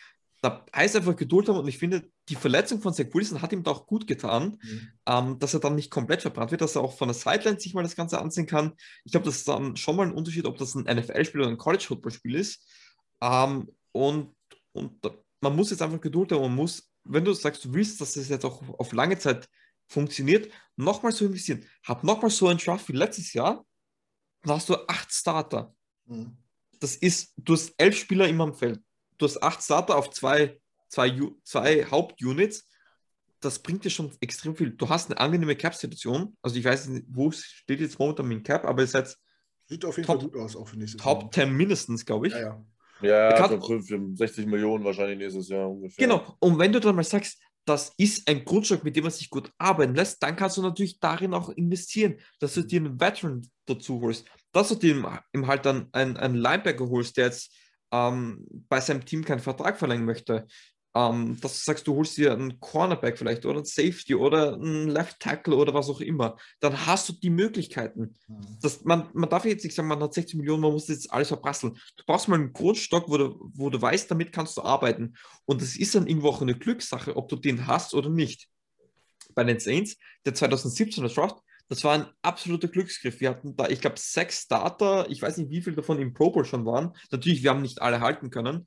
Aber das ist irgendwo dann auch eine Glückssache. Und ich glaube, dass da die Chats jetzt was aufbauen können. Nächstes Jahr vielleicht nochmal oder im Jahr darauf. Und dann hat man unglaublich viele Möglichkeiten. Ja, absolut. Ähm, ja, wir haben nächstes Jahr zwei First-Round-Picks, den der Seahawks. Also stand jetzt zwei Top-10-Picks. Dann haben wir den Second-Round-Pick der Panthers, Panthers. Der, der, ja auch ziemlich gut aussieht. Also wir haben, und dann unseren Drittrunden-Pick, wir haben, glaube ich, äh, fünf Picks in den Top 70. 70, 75, ja kann man so sagen. Und ja, geht auf jeden Fall was. Ne? Und ja, die Hoffnung stirbt zuletzt und wir glauben halt daran, dass es irgendwann besser wird. was wir noch machen. Äh, äh, Marvin, jetzt frage ich dich mal nach den Stärken und den Schwächen zu den Saints. Wie willst du das beurteilen? Ja, ich sag mal so, die, die, die Schwäche ist ja sagen wir, natürlich jetzt so ein bisschen die Offense, weil Taysom Hill natürlich einfach ein bisschen am, am am Straucheln ist, sage ich mal. Oder wie sagt man das jetzt? Wie sagt die Jugend am Struggeln? Ja, ähm, das ist, ne, ist ja auch knall, knallhart dran mit den Azubis bei mir, deswegen ich kenne ja die auch alle. Na, Spaß beiseite. Also ich glaube, die sind haben schon ein bisschen Pro äh, genau, äh, legit, genau. Aber legit ist die Offense halt eben nicht. Ich glaube, dass äh, da haben wir schon Möglichkeiten. Äh, Problem ist immer so, dass immer jetzt so Schwäche auf Schwäche trifft, weil unsere Defense ist schwach, deren Offense ist ein bisschen schwächer. Äh, wir kriegen keine Turnover generiert und, die, äh, und eigentlich ist Taysom Hill, äh, macht gerne mal so einen Turnover. Ich meine, letzte Woche vier. Ähm, von daher, da trifft dann so Schwäche auf Schwäche. Ist die Frage, wer kann seine Schwäche besser kaschieren. Ähm, und im Moment würde ich wahrscheinlich eher auf ein Sean Payton gecoachtes Team tippen. Ähm, die Defense ist auch jetzt nicht so gut, was Yards angeht, aber sie kriegen Turnover was wiederum bei uns so ein bisschen das Problem auch sein, in der Offense sein könnte. Also wir müssen schon definitiv äh, auf Marcus Williams und gerade mal Sean Lettemore, der ja eigentlich ein Ballhawk war, äh, aufpassen, dass Wilson da nicht wieder irgendwelche coolen Dinger wirft und seine Bälle sind manchmal ja echt schon ein bisschen, äh, ein bisschen am Segeln. Ähm, wird interessant zu sehen sein. Ähm, aber ich glaube, die Saints sind insgesamt so ein bisschen das bessere Team und äh, werden uns äh, gerade mit den Linebackern äh, bin ja großer Demario Davis, habe ich glaube ich schon angekündigt. Pete Werner mochte ich auch im Draft Evaluation Process, den hatte ich im Mock Draft auch ein paar Mal bei den, bei den Jets, weil ich den einfach als Footballspieler richtig mochte. Bei Ohio State war der richtig geil. Den fand ich sogar fast besser als Baron Browning, sein äh, Linebacker-Kompagnon. Ähm, der war, und ich, anscheinend hat er mich ja auch nicht Lügen gestraft. Der macht da eigentlich eine ganz gute Figur. Ähm, gut, jetzt ist er natürlich äh, ist er verletzt oder vielleicht ver oder verletzt. Ich weiß nicht, ob der als ausfällt fix. Er hat, ähm, darf ich ganz kurz sagen, er vom heutigen, also wir haben jetzt einen Thursday Report drin und sogar mal früher von den Saints als von den Jets, weil die Saints sind immer ganz die letzten, hat auch heute nicht trainiert äh, mit einer Ellbogenverletzung. Okay. okay. Ja, also wie gesagt, äh, wird, wird, interessant zu sehen sein. Ich sehe das immer so ein bisschen jetzt Schwäche gegen Schwäche und äh, ja, aufkommende Stärke bei uns in der Offensive gegen äh, eine, eine, eine stark schwache Defense. Wie gesagt, Turnover, Creation sehr gut. Äh, Yards lassen sie viel zu. Äh, also ein bisschen so eine Art Bend-Don't-Break-Defense. Äh, müssen wir mal gucken, wie wir das hinkriegen. Also ich glaube, die, wir werden so ein bisschen Punkte aufs Board bringen, ist halt die Frage. Also ich glaube, es steht und fällt wirklich mit Taysom Hill, wie gut er spielt. Das ist einfach so. Also ich glaube, unsere Offense wird da gut noch was reißen können, glaube ich. Ähm, aber es ist die Frage, wie gut Taysom Hill ist und wie gut er dann oder wie, wie, wie viel er unserer Defense hilft, Selbstvertrauen zu bekommen. Wenn er am Anfang gut spielt und die Defense halt weiter äh, halbwegs mies ist, dann könnte es ein bitteres Spiel werden. Wenn er am Anfang mal so ein bisschen federn lässt, dann äh, könnten wir da auch ins Rollen kommen und dann haben wir da gute Chancen. Das ist, äh, ich glaube, der Start ist äh, kriegsentscheidend, ja. spielentscheidend. Äh, wird auf jeden Fall interessant, wenn wir zum Tippen kommen, in welche Richtung es aufschlägt. High Scoring oder äh, Low Scoring. Können wir, wenn Stärken auf Stärke trifft und Schwäche auf Stärke, können wir in beide Richtungen aufschlagen. Definitiv, ähm, ja. Äh, Jules, wenn, wenn du jetzt so den Gameplan machen müsstest für die Saints gegen die Jets, was wäre denn so für dich so Key to Win? Was müsst, was müsst ihr dominieren? Wo müsst ihr uns schlagen? Vor was, auf was müsst ihr aufpassen? Vor was habt ihr Angst? Also oder Respekt? Ähm, ich glaube, was uns in der Defense gut ausmacht, was ihm halt schwierig für einen Rookie Quarterback ist, ähm, Dennis Allen als Defensive Coordinator schafft es, ähm, extrem viele äh, verschiedene Looks zu generieren, auch Pre-Snap. Das ist vor allem als Rookie Quarterback extrem schwierig. Ich glaube, das muss es halt sein. Ähm, wichtig wäre es halt, Time of Possession wieder zu dominieren. Gerne Battle of Line Scrimmage. Physisch spielen, ähm, hart spielen, äh, es den Chats so richtig ungemütlich machen. Ein Spieler, vor dem ich Sorgen habe, ist äh, Jamison Crowder, den ich mag. Ähm, vor allem im Slot sehr gefährlich. Dass ihm halt die Spiele, die ihm halt viele Reception äh, machen, die ihm halt so quasi die dir kontinuierlich immer wehtun. Und auch wenn es jetzt nie das Big Play ist, aber ihm halt so underneath, das ist ihm halt, das, das tut uns oft weh. Und ich glaube eben halt, dass du da den ein bisschen aus dem Spiel nehmen musst. Ähm, natürlich, Elijah Moore ist immer gefährlich für so, so ein paar Big Plays. Und ich glaube, das heißt einfach, keine, keine großen Fehler machen, keine Fehler generieren, klug spielen, diszipliniert. Wir haben zwar gegen die Cowboys wenig Strafen kassiert, aber immer, wenn wir ein gutes Play hatten, war immer eine Strafe dabei. Also, und das müssen wir einfach, wir müssen diszipliniert und klug spielen ähm, und einen noch unerfahrenen Quarterback quasi dazu Fehlern zwingen. Und das kann unser Defense gut durch verschiedene Looks. Ähm, wenn wir das schaffen, dann haben wir, glaube ich, gute Chancen. Taysom Hill muss versuchen, Ball gut verteilen. Ähm, er hat voll trainiert, das heißt, die Fingerverletzung sollte halbwegs im Griff, im Griff sein. Deswegen sollte das auch keinen Impact haben.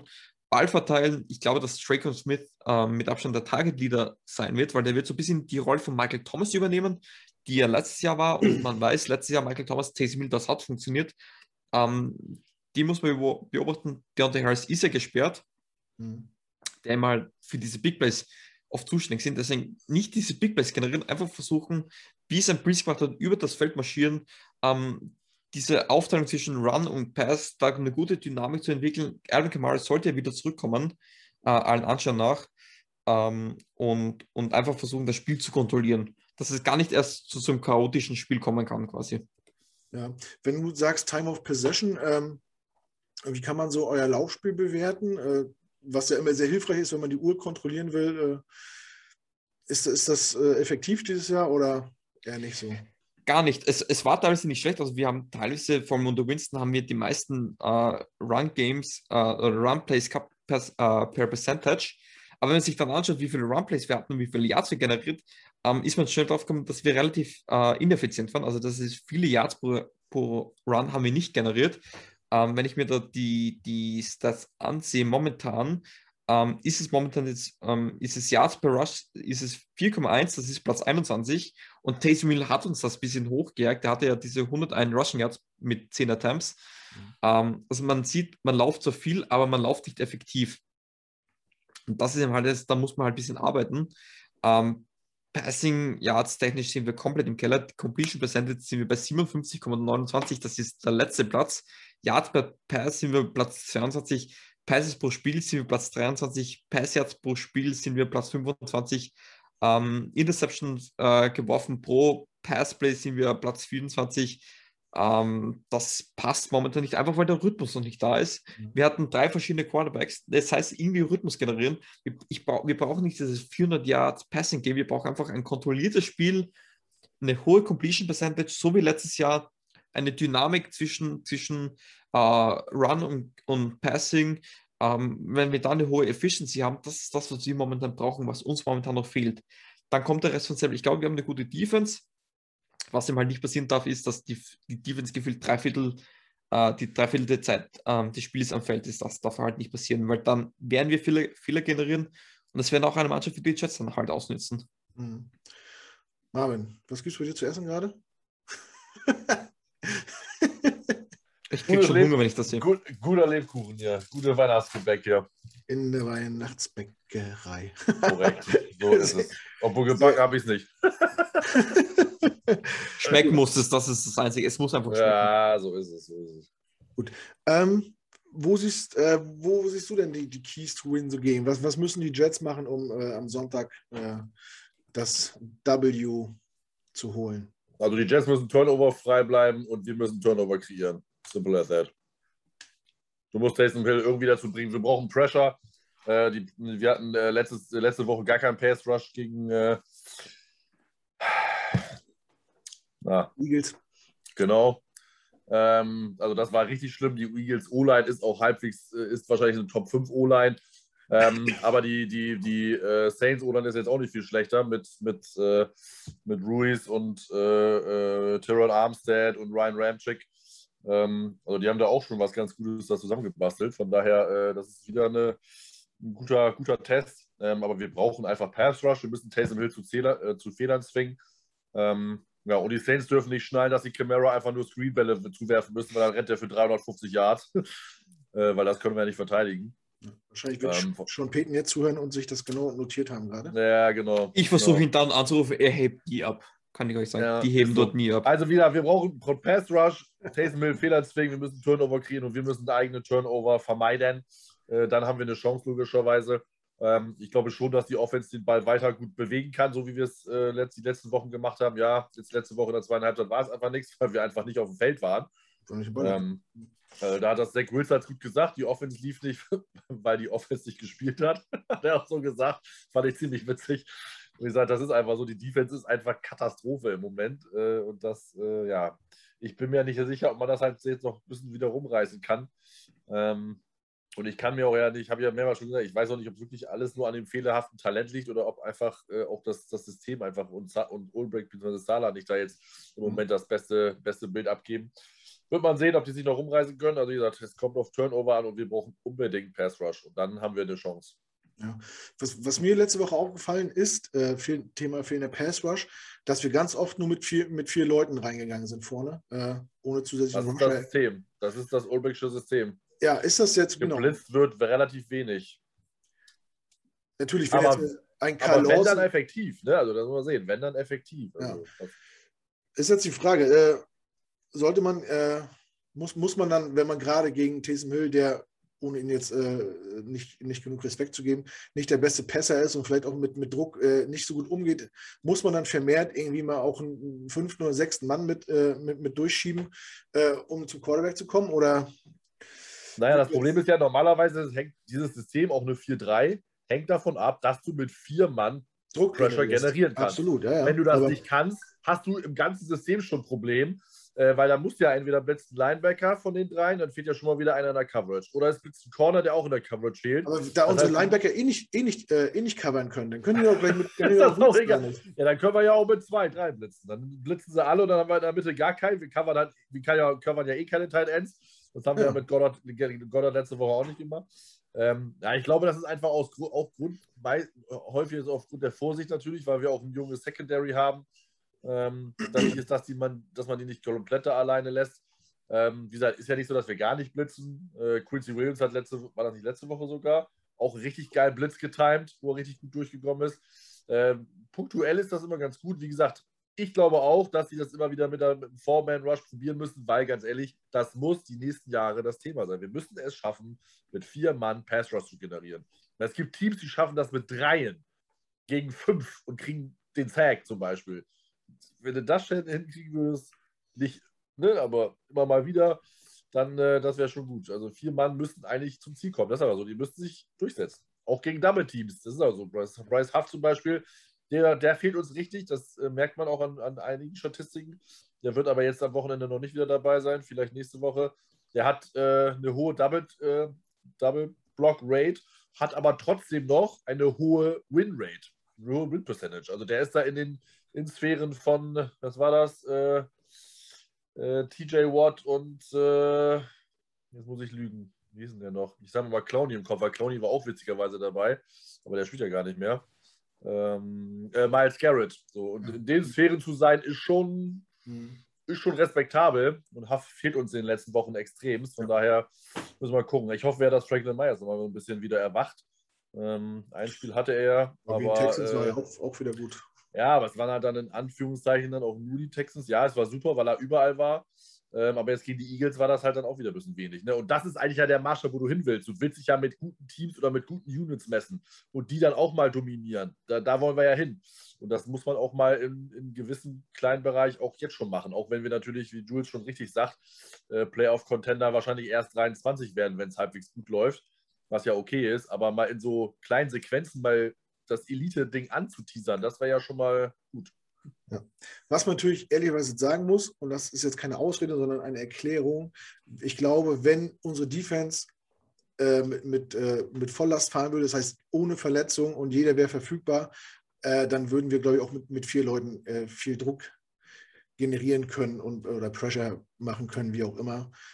Ähm, denke schon, dass wir da ein paar Leute äh, nicht einsetzen zurzeit oder die verletzt sind, die äh, wo es dann äh, alles aussehen würde. Und wo wir schon bei, bei Verletzungen sind, ähm, Übergang des Todes. Jules, ähm, habt ihr große Ausfälle zu beklagen über die Saison gesehen, die euch, die euch richtig fehlen, die euch richtig wehtun? Ich bin mir gerade am Injury Report erstellen. Ja, man, für die Woche muss ich sagen, ist es sehr gut. Wir haben jetzt ähm, ein paar Spiele auf der Covid-Liste mit Cam Jordan, Mark Ingram und jetzt auch Ty Montgomery. Ähm, an sich der Injury Report relativ positiv. Wir haben Uh, jetzt vom, Donnerstag, uh, vom Donnerstag Report nur zwei Spieler, die nicht trainiert haben, mit Ryan Ram Ramschick, ähm, Right Tackle und Pete Werner. Ähm, Marcus Davenport hat jetzt wieder limitiert trainiert. Um, Alvin Kamara hat schon wieder voll trainiert, sowohl uh, so wie auch Taysom Hill. Um, Caden Ellis hat jetzt Gott sei Dank wieder limitiert zumindest trainiert, aber wir wissen, Hamstring-Injury. Julio Jones ist da gleich das beste Beispiel. Wenn du das einmal hast, das verfolgt dich die ganze Saison eigentlich. Ja. Ähm, ist jetzt interessant, wie das auf dem Linebacker-Core-Position ähm, so ist. Ja, wir hatten schon viele Injuries, ähm, die natürlich auch wehgetan haben. Natürlich Michael Thomas, Dragon Smith zu Beginn der Saison, ähm, David Onimato war gesperrt, dann hattest du Peyton Turner verletzt, du hattest ähm, Davenport verletzt, du hattest äh, jetzt Granderson, glaube ich, sogar verletzt. Also du hast auf der einer Position hattest du deine Top 3 Starter, ähm, die nicht gespielt haben dass teilweise dein D-Tackle als, als Edge aufgestellt worden ist. Ähm, natürlich die Runningbacks waren teilweise verletzt. Man hat Ingram holen müssen. Ähm, Receiver hat nicht funktioniert. Man hat jetzt keine Steals entlassen, nachdem der bei 22 Targets nur 5 Reception gehabt hat, was ein All-Time-Low in der NFL-Geschichte, glaube ich, war sogar. Ähm, viele Probleme und man merkt einfach, es kommt kein Rhythmus zusammen. Aber ich muss sagen, wenn man sich nur den Injury Report Woche 14 ansieht, relativ positiv, vor allem der von den Chats hingegen ist ja, schaut ja alles andere positiv aus, oder? Oder, Marvin? Du bist noch leise. Kommt davon, wenn man sich mal stumm schalten will. Ja, weil, weil, weil du nebenbei Lebkuchen nascht. nee, damit, damit man hier nicht die Leute mal beim, beim Hören stört. Ja, und dann stört Lebkuchen naschen. Ja. Ich bin neidisch. Ich bin neidisch. Ich, äh, kleine verfressene Seele hier. ja, also äh, positiv ist, dass Cole ja von der Injury, äh, Injury Covid-Liste runter ist. Ähm, aber wir haben natürlich unsere. Das Problem ist ja bei uns, ich meine, über die Saints, wenn ich das richtig rausgehört habe, haben da ja immer mal nur in Abschnitten Spieler gefehlt.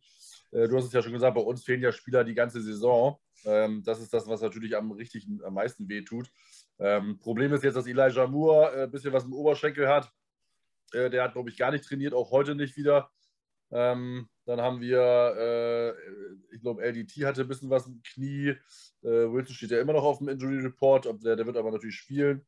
Ähm, was haben wir noch? Gut, bei Kohl weißt du jetzt natürlich nicht, wie fit er wieder ist, äh, wie er da jetzt äh, zurückkommt. Denzel Mims war letzte Woche gar nichts, aber vielleicht aber nicht, wahrscheinlich nicht wegen Covid, sondern einfach nur, weil er einfach nicht eingesetzt wird. Ähm, ja, sonst. Corey Davis ist raus. Ja, gut, Corey Davis ist komplett raus. Da, da, ich wollte es nicht so sagen, weil da war das Thema mit Hamstring oder Muskelverletzung und eine kleine Sache spielt er wieder und zack, hast du die ganzen Muskel abgerissen. Jetzt muss er da den wieder antackern lassen, da den, den Muskel. Also der ist jetzt auch weg.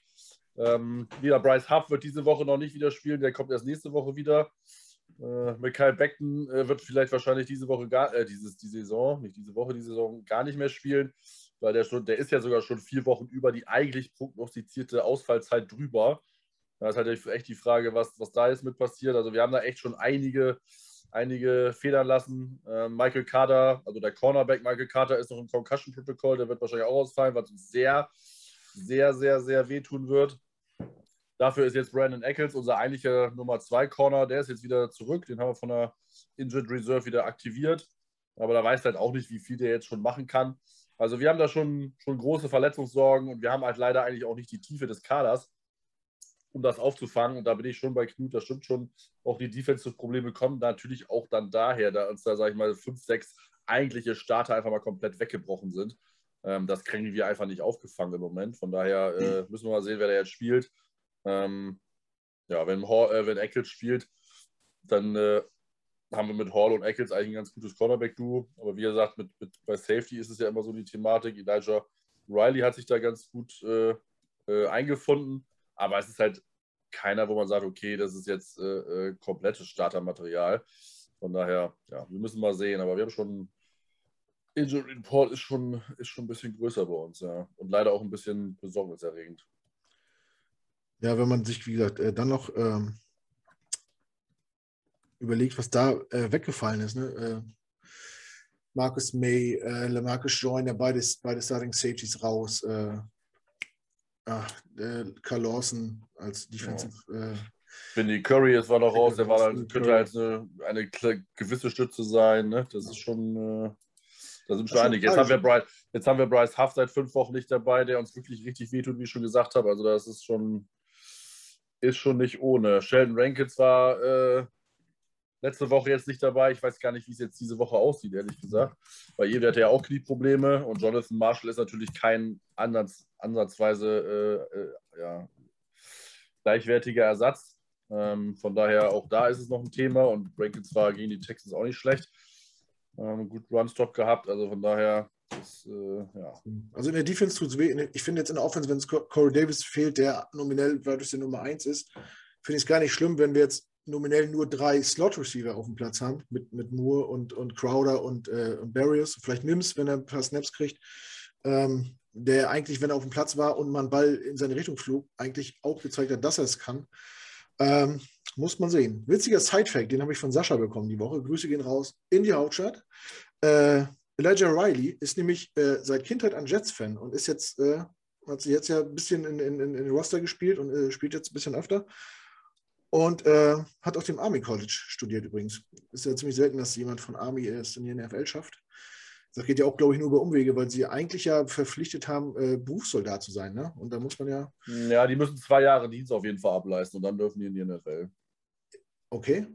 Mhm. Also die müssen nach dem Studium dienen oder können die auch nach ihrer ja. Footballkarriere dienen? Nein, die müssen erst zwei Jahre dienen. Also haben die ja quasi nach dem College zwei Jahre nicht gespielt und können dann ja. erst. Ja. Aber wurde der Vertrag dann eigentlich zur College-Zeit noch, direkt nach der College-Zeit abgeschlossen, wissen, dass er zwei Jahre jetzt lang nicht verfügbar ist? Weißt du das zufällig? Das weiß ich jetzt nicht. Also es gibt halt immer mal, glaube ich, Ausnahmen. Es gibt ja den Longstepper Joe Cardona. Ich glaube, der hat gar nicht gedient. Der war aber auch bei Navy. Navy, glaube ich, war Ja, Navy, glaube ich. Ne? Ähm, es kann immer sein, dass manche immer Ausnahmen machen, aber die Army macht, glaube ich, keine Ausnahme. Also die Army ist ja, glaube ich, sehr stringent.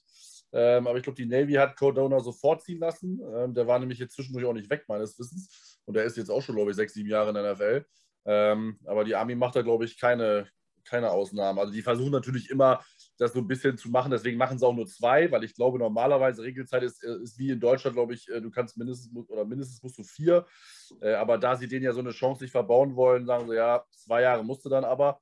Ähm, war zumindest in der Vergangenheit so. Es kann natürlich immer sein, weil Geld und so macht ja vieles aus, dass sie das jetzt irgendwie nochmal geändert haben oder so, aber es war halt in der Vergangenheit so. Äh, von daher, äh, ja, musstest du erstmal zwei Jahre machen, bevor da hat hier Roger Starbuck, war glaube ich auch bei Navy äh, früher. Der musste auch erst dienen, bevor er in die NFL gehen konnte. Und Chris Spencer, ein guter Center der Seahawks äh, von 2000 an, der war auch erst äh, äh, in, der, in der Army, um dann in die NFL zu kommen. Ich glaube, bei Riley war das zumindest ähnlich. Spannend auf jeden Fall. Aber jedenfalls, ja. So ein Jets-Fan im Team, das ist ja ziemlich selten auch, nicht? Also das war der wirklich Jets-Fan? Ich dachte, der wäre irgendwie so Giants, ich sag mal, Sympathisant gewesen, war bei den Jets aber immer nur so beim Trainingscamp oder irgendwie sowas. Also, wenn Sascha mir sagt, dass Elijah Riley. Da, muss ich, bei Sa da muss ich mit Sascha nochmal äh, diskutieren. Da kannst du mit Sascha, aber das, ich würde Saschas glaube, der Meinung war, er meinte, in Frage stellen. Oh ja, das muss ich, dann ist vielleicht jetzt Gott, Gotteslästerung. Wenn du es mit ihm meine, willst, mach es bitte. Ich mach's nicht. Ja, das einfach. Mal, weil ich meine, Riley gesagt, er wäre eigentlich Giants-Fan gewesen, war aber bei den Jets immer bei dem, bei den Trainingscamp, wenn die in der Hofstra University waren und war da auch in so einem Jets-Camp und solche Sachen. Aber weil das halt, halt sich angepasst hat und nah dran war und die Giants das irgendwie anscheinend nicht gemacht haben. Ich meine, er wäre. Habe ich, dazu, hab ich auch verhört, weiß ich. Dazu sage ich einfach nur Pabla Papp. Ich werde das diskutieren, äh, nach, na, na, na, äh, nachlesen und dann nochmal mit Sascha ausdiskutieren. Gut, ähm, kommen wir zum nächsten Punkt und der heißt Snack a Player. Wer, äh, also welchen Spieler vom, vom gegnerischen Team würde man gerne bei sich selber sehen? Und ich frage äh, wie immer zuerst unseren Gast Jules, welchen, welcher Jet würde gut in, in, in New Orleans ins Team passen? Jamison Crowder. Ich mag den Typ, ich mag, dass er der ist typisch im Slot. Der ist ja jetzt auch der, der, der viele Targets sehen könnte.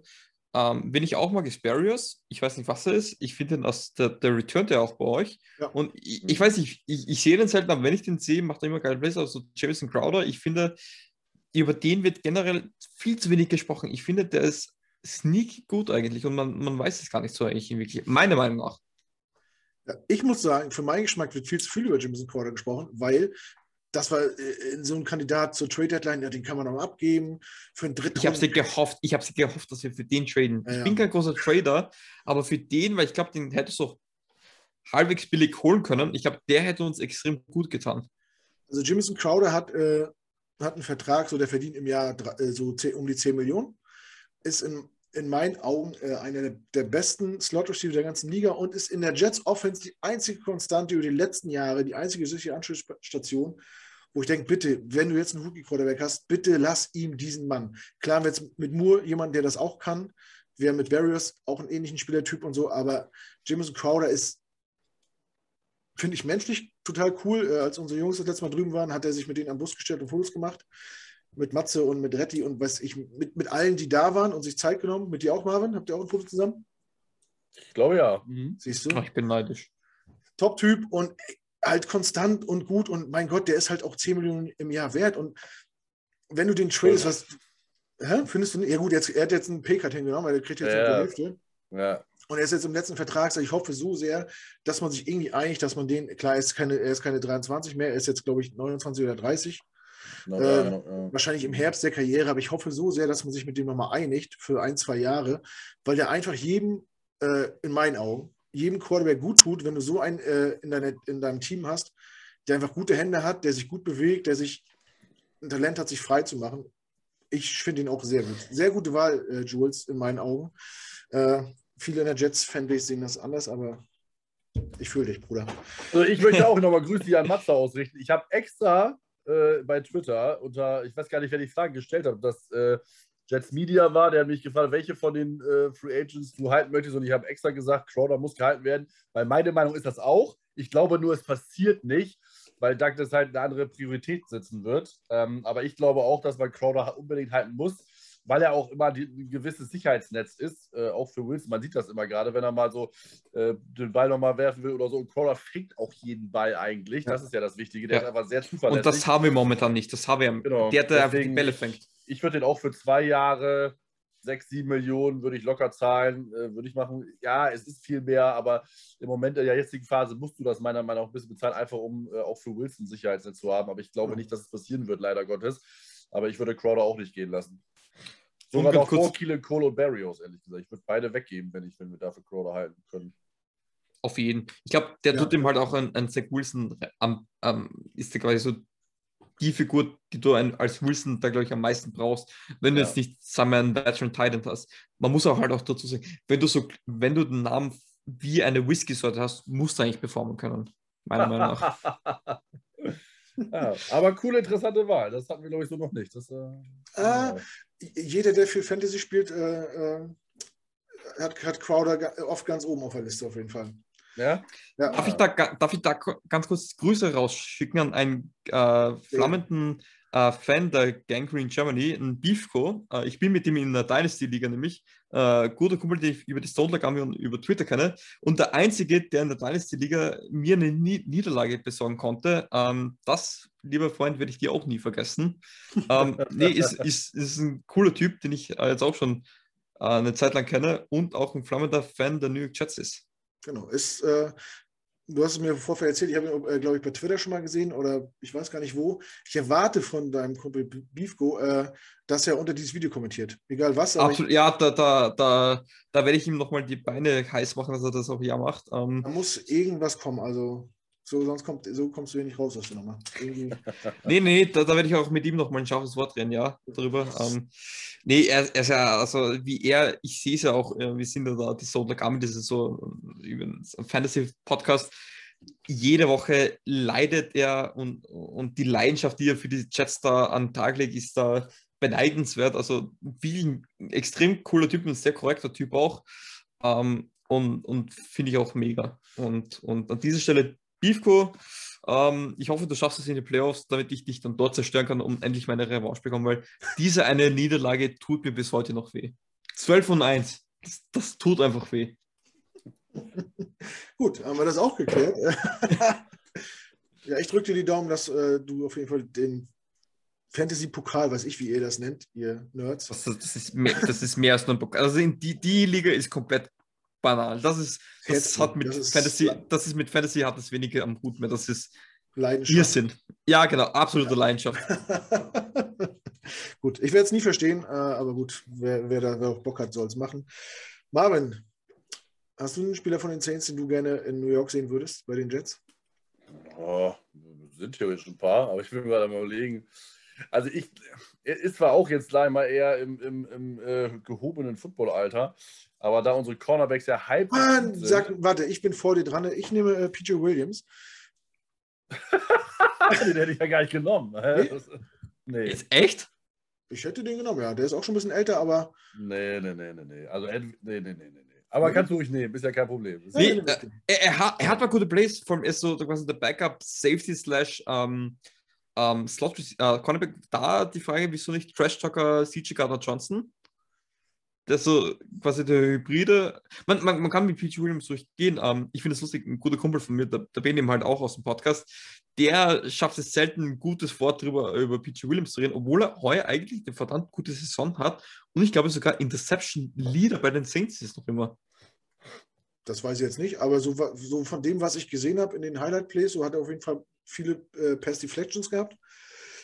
Wie viel Interception ist ja, das ist ja auch so eine, so eine, so eine Statistik, ja, wichtig ist ja, dass er den nicht fängt. Ob, man, ob er den jetzt abwehrt oder fängt, ist mir dann äh, neben sich, ob der, der Receiver fängt den Ball nicht. Aber so, wenn ich das in Erinnerung habe, äh, ist das ein solider Cornerback, der uns gut tun würde. Und äh, ja, sehr gut. Schön, dass du mir das so schön kriegst für einen Spieler, den ich vorher gar nicht auf der Kappe hatte. Das ich, ich ja, aber zu Cornerback gesagt hast du gedacht, nee, nicht, dass, ich, dass mir gleich Malheur passiert. Äh. Naja, wenn wir Cornerback reden, bei den Saints, dann nehmen wir natürlich Marshall Lattimore. Ich meine, sorry, also ist ja wohl äh, klar, aber ich nehme nicht La Marshall Lattimore, das wollte ich ja nicht sagen, weil Cornerbacks bei uns ja gerade so ein bisschen aufkommen und wir dann Ne, Im Draft können wir dann ja nehmen. Wir nehmen den Mario Davis natürlich, mein Lieblingsspieler der Saints, auch wenn der im gehobenen Footballalter schon ist. Aber wir haben gar keinen Linebacker von Format. Auch CJ Mosley nicht, kann man jetzt sehen, was man will. Der Typ dafür, dass er 17,5 Millionen verdient, ist, spielt unterirdisch. Ähm, Und von daher hole ich mir äh, oder schnappe ich mir von den Saints den Mario Davis und er kommt wieder zurück zu den Jets, wo er eigentlich schon längst hingehört hätte in den letzten vier Jahren. So. Da hätte ich jetzt eine Frage an euch und vor allem an dich, Marvin. Ähm, Taysom Hill als Gadget-Player, so Swift Army Knife, Mag würde es zu den Jets passen? Mag Würde ich nicht. ich, nur nicht unbedingt, glaubst du, könnte es bei den Jets funktionieren? Oder ist diese Art von Spiel überhaupt etwas, was in der NFL funktionieren kann? Oder sind da die Saints ein ganz eigenes, eine ganz, ein ganz eigenes Kapitel mit, Weiß mit ich, bin, ich bin, ich glaube, ich glaub, wenn du einen kreativen OC hast oder so, gewisse Zeitraum kann das immer klappen. Aber das Problem ist, um diese Gadget-Dinger, das hat sich irgendwann überholt. Das ist halt so wie diese Wildcat, die ist halt eine ganze Zeit lang mal von, wann war die? Die Dolphins. Ja, genau, von 2-8, 2008 bis 2011. 2-8, ja. Da war das ein Highlight, dann haben das alle nachgemacht und dann hat sich das wieder, ist das wieder im Sande verlaufen. Dann macht man das mal ab und zu jetzt. Aber das Problem ist, du machst das halt dann mit Spielern, die halt fast, die fast nie den Ball werfen, weil sie es gar nicht können. Und dann ist es halt ein Lauf. Klar, wenn er natürlich, wenn ich so ein Blake Bell oder was ich was, so ein Josh äh, Allen oder so, die dann 6, 18 sind, die hauen den ja so rein, nach vorne fallen müssen. Aber sonst, ich bin halt nicht so ein Freund von so Gadget-Playern. Ähm, und ich glaube auch nicht, dass das äh, im System bei uns reinpassen würde. das Lustige ist, ich mag ja so, solche, ich mag ja die Quarterback-Art von Taysom ja auch nicht, die immer auch so was Spezielles machen müssen. Deswegen, ich bin auch kein großer Fan von Patrick Mahomes. Natürlich sehr guter Quarterback, aber er halt auch, die, die Chiefs müssen immer irgendwas ganz Neues kreieren. Irgendwann geht er das ihm halt aus und, und dann hat man eh gesehen, dann ist der ganze Zauber auch mal weg. Und, und ich weiß nicht, ich weiß nicht, was Taysom Hill mit mir anschaut, dass ich so in den Typen verliebt bin. Ähm, aber ja, Liebe macht ja bekanntlich blind. Und es, es würde mich halt interessieren, weil er macht es natürlich nur über seine Athletik. Technik ist ja da de facto als Receiver oder Thailand kaum vorhanden. Das ist ja wirklich seine Athletik. Ähm, würde mich auch interessieren, weil hybride Spiele werden immer beliebter, so dieses Safety-Linebacker-Kombo. Ob er halt sowas auch in der Offense jetzt öfters zu sehen bekommt in der Zukunft, würde mich halt wirklich interessieren. Also ich man glaube halt schon, das- dass LaFleur damit anfangen könnte. Warte mal kurz. Ich warte mal kurz. glaube ich, nicht, müsste, ich ja. müsste mal ganz kurz weg. Ich mache mich mal stumm und dann könnt ihr das mal kurz drei Minuten diskutieren. Ja, Und machen dann komme wir. ich gleich dazu. Okay? Ja, Kein Problem. ich glaube, Knut hat irgendeine Überraschung geplant hier jetzt. Ähm, also ich glaube schon, dass, ähm, dass, dass, dass Mike LaFleur ist, ich meine, der Typ ist äh, play, äh, called Weltklasse Plays die letzten Spiele, also ist richtig, richtig klasse. Ähm, das kann man sich echt gut angucken. Ich glaube, er kann das schon, ihr könnt ihn schon einsetzen und mit was mit anfangen. Ich glaube halt nur nicht, dass das halt die Philosophie von denen ist, solche Spiele halt zu so nutzen. Ich meine, wir haben ja, wir haben ja schon, meine, wir, wir, wir machen ja immer das Play, was ich immer noch nicht verstehe, warum man das jetzt noch, immer noch nicht verteidigen kann, dass wir halt den, den Receiver oder Running Back in Motion Ja. bringen, der nimmt den Ball, passt wieder zurück und dann passt halt Wilson. Ne? So, das, das, das wird ja, können die nie verteidigen. Der, der Receiver, der da läuft oder der Tight End ist immer frei. Ähm, oder dass wir halt dann wieder den Endaround machen oder den Doppel-Endaround. Also er ist ja schon kreativ genug. Ich glaube schon, dass du ihn da einsetzen kannst, aber ich, äh, also ich persönlich mag es halt nicht. Aber ich glaube schon, dass er da, dass er da reinpassen würde. Aber wie gesagt, ich wür- würde im Leben nicht so viel Geld zahlen ähm, und ich würde ihn auch nicht so haben wollen, weil ich ja auch immer, ich habe immer geglaubt, der verletzt sich irgendwie noch äh, irgendwie Genau. schwer. Also wie gesagt, ich, ich, der Vertrag ist nicht zu verstehen. Ich habe gelernt, Vertragssituation bei den Saints, ich frage nicht mal nach. Ent, äh, wie gesagt, entweder ist es ein Schneeballsystem, was keiner versteht, oder Mike, Mickey Loomis hat irgendwas gegen äh, Roger Goodell in der Hand, das keiner Ja. weiß, und, und kann ändert die. Verträge, was man dann plötzlich mit Verträgen machen kann, weil das ist Jahr für Jahr gar was eigentlich die Saints anstellen. Ich, ich habe es aufgehört nachzufragen, ich schaue es mir dann an, wenn es soweit ist und sage, aha, ja, war eh klar, verstehen, nicht mal annähernd. Da, da, da, da mache ich auch kein was. Ich habe wie die Saints das machen, ich habe keine Ahnung mit den Vertra Verträgen. Sie machen das einfach. Keine Ahnung. Und Ja, es, diese, es ist, wie, wie man vorhin gesagt hat, es ist eigentlich viel zu kompliziert und es ist eigentlich nicht das, was Verträge sein sollen. Weil du hast ja gefühlt bei jedem Vertrag, weißt du, okay, den wird man in zwei Jahren noch irgendwie abändern. Das ist ja de facto auch nicht der Sinn eines Vertrages, weil ein Vertrag ist es der Sinn. Du hast für dieses Zeitraum fix äh, festgelegt, wie viel Geld er verdienen soll. Und es ist ja bei 80 Prozent der Verträge wieder irgendwas geändert. Und ob das der Sinn sein soll, weiß ich nicht. Natürlich, es macht das Ganze interessanter. Aber ob das der Sinn eines Vertrages ist, darüber lässt sich natürlich streiten. Ja, ist nicht auch schwierig. Signing, dann musst du wieder, dann machst du wieder irgendwelche, nimmst du wieder irgendwelche Gelder, haust du wieder einen Signing-Bonus, dann kannst du es wieder splitten und wieder aufteilen etc. ist schon schwierig. Also ich bin, ich bin respektabel zu Taysom Hill nochmal zu kommen, dass er das überhaupt, dass das so gut funktioniert, weil er ist ja eigentlich eine gewisse Eindimensionalität ist ja schon da, weil passen ist ja nun mal nicht seine Stärke. Ähm, und dass er trotzdem immer seine Yards macht und sein, seine erfolgreichen Plays hat, ist schon, ist schon krass. Ähm, wird interessant zu sehen sein, wie das jetzt die nächsten Monate und Jahre sich mit ihm entwickelt bei den, bei den Saints. Ähm, auf jeden Fall interessant zu, zu beobachten. Ähm, ja, ich, mich wundert, dass, dass er natürlich einen gewissen, gewissen Erfolg hat, aber wenn das halt so be beliebt wäre, dann hätten das andere Teams jetzt auch schon wieder adoptiert, weil die NFL ist nun mal eine Copycat League. Natürlich, ähm, und da andere Teams das einfach nicht gemacht haben, äh, glaube ich schon, dass sie wissen, dass das alles ihre lim äh, limitierten, äh, limitierten, ihre Limi ja, Limitations wäre das also das englische Wort. Ähm, die, die, gewissen, äh, ja, es ist halt begrenzt. So, wenn wir mal Deutsch reden hier. Also, es ist halt, es ist halt wirklich begrenzt mit dem Erfolg. Ich, ich muss mich mal an die ganzen Hörerinnen und Hörer entschuldigen. Ich bin einer.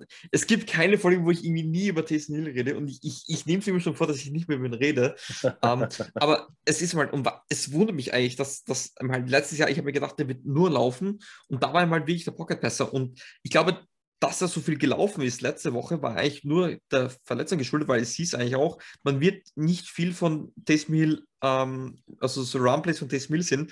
Und ich weiß auch, wie das der Kommentator gesagt hat, war das zu dem Zeitpunkt wieder Taysom Hill, ich glaube, fünf Plays hintereinander nur gelaufen ist. Mhm. Ähm, ja, deswegen, den Tipp kann ich den Chats geben. Ähm, wirklich nur mit vier Mann blitzen, viele in die Coverage stellen, ähm, verschiedene Looks generieren. Das ist im Taysom Hill, wenn er viel passt, werden viele passieren das ist es so, dass das muss auch üben und das sind auch noch seine Probleme. Ich glaube, da ist es dann auch gut möglich, dass man ihn zu viel erzwingen kann. Ich glaube, mit Druck bringen, das bringt wenig, weil ich glaube, er hat ihm halt auch die Mobilität, dass er dem Druck ausweichen kann, wenn er ihn früh genug sieht. Ähm, das ist ihm halt auch noch eins sein, seiner größten Probleme, auch bei Winston, aber vor allem bei Hill, ähm, so am Rande, dass er oft holt er schon aus zum tiefen Pass und, und zieht er nochmal zurück und dann ist er nur so halber, deswegen sind auch seine tiefen Pässe oft irgendwas, weil es sich, weil die, der, der, letzte Wille dahinter gefühlt oft fehlt. Ähm, Angst, eben halt diese Angst vor Fehlern zu machen. So fühlt es sich an als Zuseher. Was passiert, ist dann, er macht mehr Fehler. Das ist mal, du musst irgendwo auch den Mut haben und das Risiko eingehen, das kann jetzt auch in die Hose gehen. Ich glaube, erst dann kann es wirklich funktionieren. Mal sehen. Also ich glaube, wenn die Jets einen guten Gameplan haben, können die ihnen auch, auch ein Taysom Hill das Leben sehr schwierig machen. Und sollte er wieder so ein Spiel haben wie gegen die Cowboys, uh, dann schaut es für die Zukunft für Taysom Hill als Quarterback alles andere als rosig aus. Ja, kann es äh, sein, dass es bei Taysom Hill gerade im letzten Jahr so war, dass er einfach auch den, den Leu Leuten zeigen wollte, dass er nicht der Gadget-Player ist, nicht der Runner ist, dass genau. er auch den Ball werfen kann. Absolut. Und dann auch viele, viele Situationen einfach erzwungen hat, so, dass man auch vielleicht äh, als Saints im, im, im Coaching-Staff noch gar nicht so richtig weiß, was man mit ihm anfangen soll oder er sich da vielleicht auch ein bisschen gegen wehrt. Also, wir haben das vorhin schon mal angesprochen, diese Thematik, wie kommt er in die Liga, wie wird er wahrgenommen, ne, so als, als, äh, als Trickspieler, als äh, wir schmeißen ihn mal rein und machen witzige Sachen mit ihm und auf einmal soll er, soll er eine Offense führen. So. Also super interessantes Thema, finde ich. Äh. Nur die Praxis kann es sein. Man muss ihn spielen sehen. Ich glaube, was anderes bringt es nicht. Ähm, es hat mich selber überrascht, wie er letztes Jahr gespielt hat. Und ich habe es nicht aufgegeben. Und ich, ich würde mich einfach für ihn wünschen, einfach auch seine Geschichte. Er hat seinen Bruder äh, auf tragische Weise verloren während College. Er hatte dieses Season-Ending Interest. Jedes Jahr hat er noch ein zusätzliches fünftes Jahr gespielt am, äh, auf, bei BYU. Ähm, und und ich, ich, ich würde es einfach eine schöne Geschichte finden, glaube ich, wenn, wenn er jetzt noch die Saints in die Playoffs schaffen könnte, auch wenn es sehr unwahrscheinlich ist. Ich, ich, ich bin einfach, ich liebe diese Stories teilweise und ich würde mir das einfach persönlich einfach gerne wünschen, dass es unwahrscheinlich ist, weiß ich auch und, und dass Football nicht immer so ein Märchen sein kann, aber wenn ich als Football-Fan auch einen Wunsch hätte, dann wäre es, glaube ich, diese, dass, dass diese, äh, wenn ich wirklich einen Wunsch habe, natürlich, dass Taysom Hill uns diesen Super Bowl heuer holt. Geld aufsetzen würde ich nicht, sage ich natürlich auch gleich, aber das ist so mein, meine persönliche äh, Wunschoase, sage ich einmal. Hm. Ähm, ja, jetzt so Stichwort Märchen und so und Traumlandschaft. Äh, die Saints sind für mich auch immer so ein Team, wo halt auch immer so viel, viel mit, mit, mit und beischwingt, so mit, äh, mit der Fanbase, mit der Region, mit den Locals vor Ort. Ähm, äh, die Story mit Gleason zum Beispiel, als ihr nach dem, nach, äh, nach dem Hurricane zurück ins Stadion gekommen seid, äh, dann wird der Punt geblockt. Ähm, äh, ich weiß nicht, wer ihn kennt. Es gibt da eine sehr gute Doku bei Amazon über ihn. Ähm, äh, ich glaube, da steht eine Stadion sogar vom, vom, vom Stadion, ne, wo die Situation äh, äh, nachgestellt worden ist. Ähm, ja, quasi das, das, das, das, erste Spiel nach dem Hurricane, Katrina war das, glaube ich. das erste Heimspiel? Ja, genau. Äh, wo, wo auch das Stadion ja auch quasi so eine, so eine Rescue Area war für, für, äh, für Leute, die zu Hause verloren haben, wo man gar nicht wusste, ob die Saints zurückkommen äh, nach New Orleans. Ähm, und dann das erste Heimspiel und, und Gleason, äh, der glaube ich Backup Safety war oder so, äh, blockt den Punt äh, und, und bringt ihn zum Touchdown und ein paar Jahre später erkrankt er an ALS, glaube ich, ist es ja. Ähm, hat aber nie sein Lebensmut verloren, ist immer noch ja, lebt immer noch, wo, was, was ihm viele gar nicht zugetraut hätten. Hat eine Familie gegründet, hat das äh, dokumentiert und so. Äh, wer da Bock drauf hat, eine sehr, sehr ergreifende Geschichte bei, bei äh, äh Amazon Prime auf jeden Fall zu sehen. Äh, guckt euch das an, sehr gerne. Also, man, man, du siehst es gerade nicht, aber du sagst Steve Gleason und wir kommen schon wieder Tränen, ja. weil die Geschichte und diese Verbindung zwischen Mannschaft und Stadt ist auch das, ich weiß, Saints-Fan in der NFL-Community sind auf Anstrengungen, aber wir haben eine ganz eigene Mentalität, Mentalität. Und dieser Zusammenschweiß zwischen Mannschaft und Stadt ist auch das, was mich persönlich zum Saints gemacht hat. Also ich sehe mich, ich, ich spüre das irgendwie und ich fühle mich dann irgendwie so, als wäre ich auch so ein bisschen ein Einheimischer und, und No White Flags, die, die Organisation, die er gegründet hat für alle S-Erkrankte, ähm, absolut emotionsreich. Ähm, eine schöne Geschichte, die ich dem dazu erzählt habe, ähm, nach seinem Blockpunt, was quasi der Grundstein war, dass man einen Super Bowl gewinn, gewonnen hat, weil wie du sagst, es war, die Franchise hätte verkauft werden können, nach Texas gehen können, alles war möglich. Er blockt den Punt, das Spiel wird gewonnen, dominant und, und nach dem Spiel geht er in seine Stamper und feiert mit den Einheimischen zu Jazzmusik ähm, das Spiel und das ist mal erlebt. Er ist als, als ich glaube, er kam aus dem Norden, glaube ich, ist er nach Norden gekommen, lebt dort bis heute, hat zwei Kinder, glaube ich. River war sein erster Sohn. Mhm. Ähm, und ist bis heute eine Inspiration. Und, und wie gesagt, wenn ich den Namen Steve Gleason, mir steigt die ganze Zeit aus, mir, mir, schießen die Tränen in die Augen, einfach weil das einfach für mich persönlich eine sehr berührende Geschichte war. Ähm, einer der vielen schönen Geschichten des Sports, glaube ich, einfach. Ja. Also, äh, sehr beeindruckende Persönlichkeit. Ähm, äh, ich habe das, äh, wie gesagt, das auch gesehen, die Doku. Äh, ich bin auch Vater, ich habe auch zwei Kinder, ich weiß, was das bedeutet er hat äh, während der Schwangerschaft, äh, der ersten Schwangerschaft seiner Frau, äh, diese Krankheit bekommen oder sie wurde halt stärker. Er, er wusste, er verliert seine Stimme und hat für sein Kind äh, Tonbandaufnahmen aufgenommen, damit äh, das Kind seine Stimme kennenlernt. Das fand ich so ergreifend. Guckt euch das an, wie gerne werden da am Wasser gebaut ist, so wie ich. Äh, legt sich ein paar Taschen daneben. Auf jeden Fall coole Story. Ähm, aber jetzt müssen wir nochmal böse werden. Die Saints haben auch eine andere Historie. Bounty Gate. Ähm, du wirst wahrscheinlich schon oft drüber äh, gesprochen haben. Wir auch. Überraschenderweise fast gar nicht. Überraschenderweise. Echt? Wir ja, gut, dass wir es ansprechen.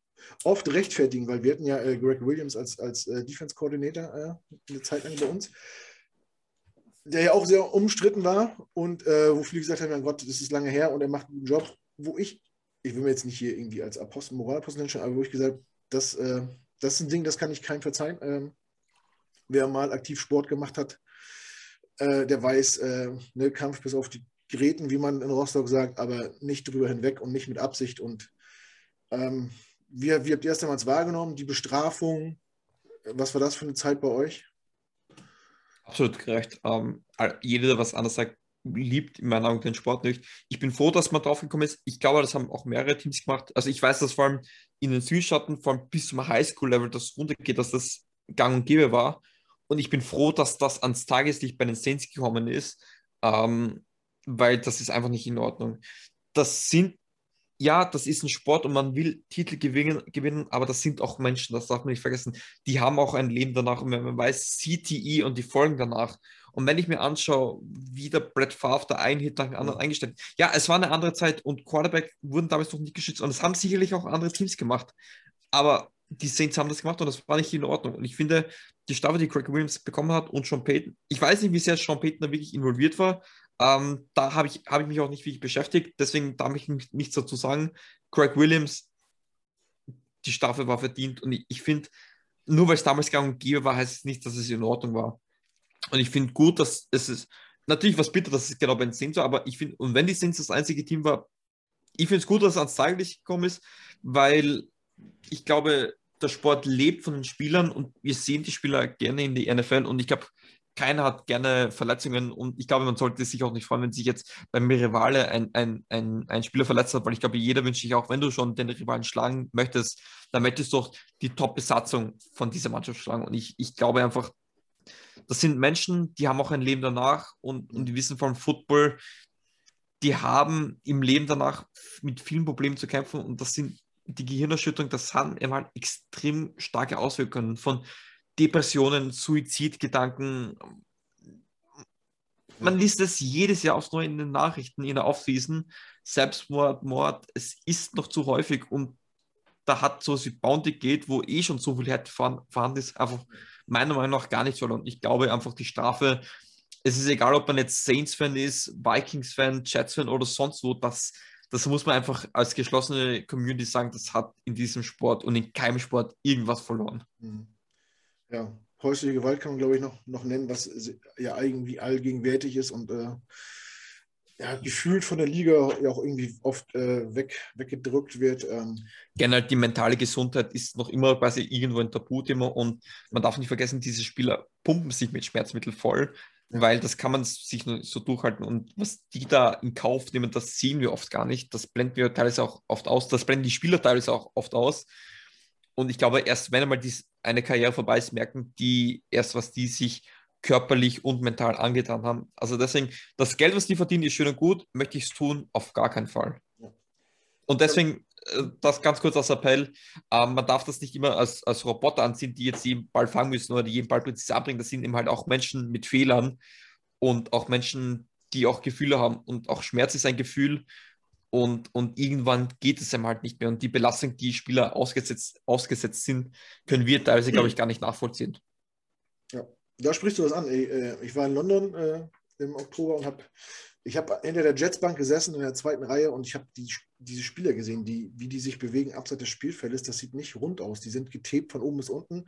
Da sind die Sprunggelenke zugetebt, da sind die Knies gestützt und die gehen einfach nicht rund. Das ist, das kann, selbst noch in aktiven Zeiten ist das ein Sport, der, der dem Körper alles abverlangt, gerade den Gelenken, den Bändern. Ähm, ja, der Bounty geht, wer es nicht, nicht mitbekommen hat damals, ähm, es ging darum, dass äh, angeblich, ich weiß nicht, ob es. Es wurde bestätigt, es wurde bestätigt von ja. bei Brett Favre, das ist das gängigste. Da hat sie Tonbandaufnahme gegeben, dass man gezielt gesagt hat, dass man versucht, Spieler zu verletzen, um genau. Spiele zu gewinnen. Genau, Bounty ist ja Kopfgeld und es, wurde, es wurden quasi äh, Belohnungen gezahlt, wenn Spieler äh, das Feld verlassen mussten aufgrund von, von Verletzungen, die, die sich während des Spiels zugezogen haben. Und wer mal Zeit hat, sich das anzugucken, auch wenn es wirklich harter Stoff ist, guckt sich das Spiel der Saints. Sollte man absolut, an, absolut anschauen. Um, Saints um, gegen Vikings. Vikings war natürlich, man, man muss dazu, es war halt damals gang und gäbe, es wurden auch kaum Flex geworfen. Ja. Aber wenn man sieht, wie da, was da Favre einstecken musste, ja. Um, ähm, und ja, wenn, da, damals konnte man sagen, ja, das war ein hartes Spiel, Playoff, Quarterback-Schützen gab es damals noch nicht. Aber wenn man das hört, dann im Nachhinein die Tonbandaufnahmen, ähm, was war es? Take out, uh, take out his knee oder take out his head. Ja. Ähm, und da wurde ihm halt gesagt, verletzt ihn oder mach doch mal einen Late Hit.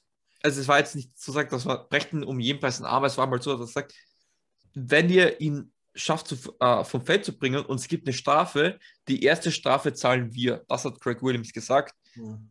Und und es geht nicht darum, was er sagt, sondern was es bei den Spielen auslöst. Er sagt, er kann ihn verletzen, ohne quasi eine Strafe dazu zu bezahlen. Und das hat moralisch und mental schon einen komplett anderen Einfluss, weil die Strafen, die sie zahlen müssen, sind teilweise oft Peanuts. Aber wenn du schon das Gefühl hast, ey, ich kann ihn verletzen und mir passiert eh nichts, also es ist quasi eh okay und ich werde sogar belohnt. Und das ist halt das Falsche.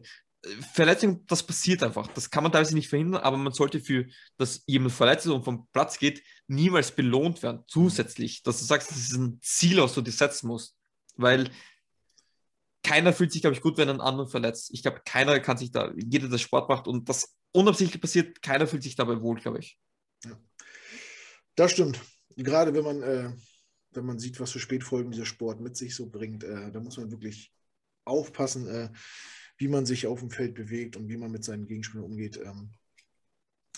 Marvin, wie hast du damals die Diskussion mitge mitgemacht bei Greg Williams? Weiß ich gar nicht mehr, ob wir uns da schon kannten. Als wir Greg Williams geholt haben oder damals beim Bounty Gate? Ja, ich meine jetzt, als ich ihn geholt habe, sag doch mal deine Meinung zu beiden. Ja.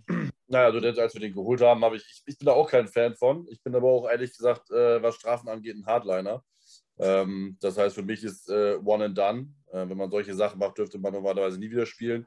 Ähm, ich wusste zum Beispiel gar nicht, das beste Beispiel ist hier, äh, weil das ja das äh, ein Thema war, das ist ja Fußball, aber Dom und Bayern. Ne? Und ich wusste nicht, dass Felix Zweier auch äh, des äh, Wettbetrugs ja beschuldigt wurde. Er hat ja nur ausgesagt als Kronzeuge gegen Holzer und ist deswegen nur zu halbes Jahr gesperrt worden. Ich verstehe nicht, warum so ein Mann überhaupt noch pfeifen darf, egal wo. Der dürfte für mich nicht mal Kreisliga pfeifen, ganz ehrlich. Also ich habe da bei sowas kein Verständnis, weil, ich, weil mich es nervt, dass Leute äh, Fehler machen, äh, der schwerwiegend ist. Es geht hier nicht um, ich habe jemand mal eine Backpfeife gehauen oder so. Ähm, und äh, es in, in, der heutigen Zeit die, die, die, die, Gesellschaft, der Mensch es geschafft hat, den Leuten äh, keine Konsequenzen aufzuzeigen. Und das geht mir ziemlich auf den Keks. Deswegen, ich hätte Sean Payton für immer gesperrt. Ist mir egal, ob der was wusste oder nicht. Er ist Headcoach, er muss es wissen. Genauso wie Martin Winterkorn bei VW etc. Das ist alles dasselbe. Wenn du das nicht weißt, dann bist du ein schlechter Chef. Punkt, Ende aus. Ähm, ich hätte Greg Williams gesperrt. Ist mir egal, ob die keinen Job mehr haben. Die haben auch genug vorher schon verdient. Das gehört sich einfach nicht. Ich hätte jeden Spieler, wo man es beweisen kann, wenn man es beweisen kann. ist ja immer eine Sache, ob man es wirklich beweisen kann. Ne? Manchmal haben sie es vielleicht auch durch Indizien gemacht. Dann ist das ein schwieriges, dann ist es ein, ein schmaler Grad. Aber ich hätte die alle lebenslang gesperrt. Die hätten auch ein Jonathan Wilmer. Der hätte weder Experte werden dürfen bei mir, der hätte weder äh, Trainer werden dürfen, der hätte, der hätte nicht mehr in der Nähe eines Footballteams sein dürfen. Den hätte ich davon überall rausgenommen. Wirklich, so ein Mensch darf im, Sport nichts mehr zu tun haben. Der dürfte nicht mal äh, Heidenheimer für mich irgendwo trainieren. Ist wirklich so. So rigoros wäre ich da. Weil solche Leute haben da nichts zu suchen. Ist einfach so. Von daher, ich fand es auch schlimm, dass wir Greg Williams geholt haben. Ähm, ich kann es ja nicht entscheiden. Also ich, dadurch bin ich dann kein, halt nicht, nicht Jets-Fan, weil äh, das Team ist ja mehr als nur der Dis, äh, Defensive Coordinator. Deswegen bin ich auch froh, dass er, den dann, äh, dass er sich dann im Prinzip halt selbst herausgeschossen hat mit, seinem, mit seinen Themen. Ähm, aber ich bin da, habe da schon eine sehr krasse Meinung zu, aber ich glaube, solche Leute haben in Sport egal in welchem Sport, nichts mehr zu suchen. Und wenn der Eis Kunstlauf machen will, ich würde das dem nicht erlauben. Ist einfach so. Genau, ich glaube einfach, da geht es auch um, um Grundprinzipien des Sportes und ich glaube, was da eben halt das Problem war, dass man da nicht so radikal durchgegangen ist. Und das war für mich so ein Schock. Ich, ich, ich muss schauen, ob ich die Dokumentation oder was ein Artikel dazu nochmal finde. Das ist ja vor allem in den Südstaaten bis runter ein Highschool gang und gäbe gewesen. Das war, äh, Bounty Gate war ja da, wenn man was Positives daraus ähm, herausfiltern möchte, und ich stimme dir überall zu, da, ich sage, da braucht man auch teilweise eine Nulltoleranz, weil sonst lernen es manche nicht mehr. Aber das hat, hat einen Aufschrei gegeben. Das, das muss man sich runter äh, vorstellen, das ist runtergegangen bis ins Highschooling, das Prinzip von Bounty Gate. Dass man sagt, man hat gezielt andere Kinder verletzt. Das sind Highschool, das sind Kinder. Man hat die vielleicht fürs Leben kaputt gemacht, mhm. gezielt. Und ich finde, das ist schockierend. Die Sache, was da passiert ist in der NFL, das ist die eine Sache. Die Mentalität, dass man den schon Kindern einprägt, das war für mich das Schockierende. Das ist das, da braucht es einfach eine absolute Nulltoleranz, dass man sagt, ja, es ist schon ein harter Sport. Ich, genau diese physikalischen Sportarten brauchen gewisse Schutzmaßnahmen. Und ja, die Quarterback-Schutzregel ist kontrovers und die ist immer oft auch mal lästig aber man muss versuchen, alle Spieler irgendwo zu schützen, dass du sagen kannst, du hast ja noch immer einen attraktiven Sport, der voll ausgelebt werden kann, aber das ist nicht, dass du Spieler hast, die sich mit 40 selber umbringen, weil ihr Gehirn einfach komplett kaputt ist. Ähm, eine sehr interessante Dokumentation, ähm, wo City wahrscheinlich auch ein Thema sein wird, Aaron Hernandez. Ich will gar nicht darauf viel einspringen, weil das ist nochmal ganz, ganz was anderes. Ich habe mir da mal die Dokumentation angesehen. Auf jeden Fall äh, empfehlenswert, weil da Bei Netflix, sieht man auch. Diese Crime Story, oder? Genau, ich habe es auf Amazon Prime gesehen. Ähm, okay. Mir sind wirklich die Tränen gekommen teilweise. Ähm, ich weiß nicht, wie ich dazu denken soll. Ich glaube, das macht sich jeder selbst das Bild, aber Football ist halt ein sehr physikalischer Sport. Und, und das kann man zu einem gewissen Grad niemals ähm, komplett aus, ausschließen. Aber ich finde, genau dann sollte man das nicht zusätzlich fördern. Ich finde, ich weiß, das ist ein, ein, ein emotionsgepackter Sport, aber ey, wenn du dann sowas sagst und wie Spiele gewinnen, indem du andere, mhm. indem du andere verletzt, ich sage, gewinnen ist vieles, aber bei weitem nicht alles. Und damit wurde eindeutig eine Grenze überschritten. Wenn ich noch ganz kurz ein Thema am, äh, am Rande an, an, äh, ankratzen darf, in der NHL, National Hockey League, mhm. 2010 Chicago Blackhawks haben Stanley Cup gewonnen. Ist jetzt vor kurzem rausgekommen, dass ein damaliger Spieler von denen sexuell missbraucht wurde vom mhm. Coaching-Staff. Das wurde jahrelang totgeschwiegen und vom Head Coach und hat mir gesagt, wurde Wortlaut zitiert, äh, Titelgewinn ist wichtiger als sexueller Missbrauch. Und das ist ein Spieler, der hat für meine Heimatschaft gespielt. Ich habe den beim Fortgemalt getroffen, das war so ein geiler Typ. Mhm. Und der war innerlich kaputt, mhm. weil das weil man das zehn, über zehn Jahre lang nicht angesprochen hat. Und ich denke mir, das ist einfach eine Sauerei, dass, dass wir in einer Zeit leben, wo man sagt, Titel gewinnen ist einfach alles. Nein, das ist nicht alles, weil das sind doch immer Menschen am Feld. Das sind menschliche Wesen mit menschlichen Gefühlen. die da ihren Körper teilweise riskieren und dann solche Geschichten, dass man, was man da alles für einen Titel versucht, da aufs Spiel zu setzen, ist für mich eine absolute Frechheit. Mhm. Das nur so kurz am Rande. Nö, das können wir gerne mit ansprechen. Äh, wir schweifen zwar ab vom aktuellen Thema, das sind trotzdem Themen, äh, die natürlich äh, auch mal gesagt werden müssen und die auch hier ihren Platz finden sollten, wenn man das Bedürfnis hat, darüber zu sprechen. Das zieht sich aber, wie gesagt, wie durch die Gesellschaft. Ähm, für mich zum Beispiel ist es nicht nachvollziehbar, wie, wie jemand wie Adrian Peterson immer noch in dieser Liga spielen darf und immer wieder einen Verein findet und immer wieder noch Geld verdient und Leute sein Trikot kaufen und es über und alle sagen, das ist ein Future Hall of Famer, wo ich sage, nein, streicht ihn aus euren Geschichtsbüchern. Ja? Wer jemand, äh, und das ist jetzt meine Meinung als Vater, wer, wer sich in der Öffentlichkeit schon sagt, ich züchtige meine Kinder mit dem Gürtel, weil es halt immer so war und weil es auch gut so ist, das ist für mich Schmutz und da, da spucke ich auch drauf. Egal, was er sportlich gemacht hat, ist das für mich menschlich eine Sechs und gehört aus allen Registern und Karteien und Statistiken gestrichen und sollte nie wieder erwähnt werden. Es werden Spieler gesperrt, die einen Joint rauchen, weil sie Schmerzen haben und sie keinen Bock haben, eine Spritze reinzufalten. Ja. Äh, wer seine Frau verprügelt, seine, sein Kind den Arm bricht, äh, wird gefeiert und in den Pro Bowl gewählt. Dieses, es gibt keine klare Linie und das stört mich am meisten. Es gibt keine klare Linie. Ja. Und ich sage, ja, und ich sage, viele, wie, wie jetzt ähm, Alison Griffin war das, der da mit der Waffe, der hat selber gesagt, er hatte einfach mentale, einfach ist er nicht beieinander, der, der, der braucht jetzt einfach Unterstützung, sage ich irgendwo auch. Ja. Man muss einfach sagen, das, ist ein, das sind Menschen und das vergisst man halt oft. Und, und wie gesagt, ich kann es da nicht verstehen. Ähm, zu Mariana kann man stehen, ich bin kein Experte, deswegen ich, ich, ich habe ja so ein bisschen eine Meinung, ich bin da eher kritisch, aber ich sage, wenn es hilft, bitte, aber behutsam. Ich sage, das sind Menschen, die nehmen Schmerzen auf sich, die ein normaler Mensch und ein normaler Sportler nicht verkraften kann. Und ein jeder, das kann mir keiner erzählen, nimmt dort ähm, jetzt vielleicht nicht direkt Steroide, aber ich glaube, die werden niemals nehmen, weil dieser Muskelaufbau neben eines Footballtrainings ist, glaube ich, auch nicht realistisch machbar. Hat mir zumindest mal ein Arzt erklärt. Ähm, das ist, ich will da keinem was vorfurzeln, aber die NFL sollte sich da überlegen, ähm, wie man, ich sage jetzt so brutales klingt, den Verschleiß an Spielern reduzieren kann. Weil ja, attraktiv sein und Geld generieren ist natürlich als Organisation wichtig. Mhm. Aber das sind Menschen, die, die das Geld bringen und das muss man halt irgendwie auch im.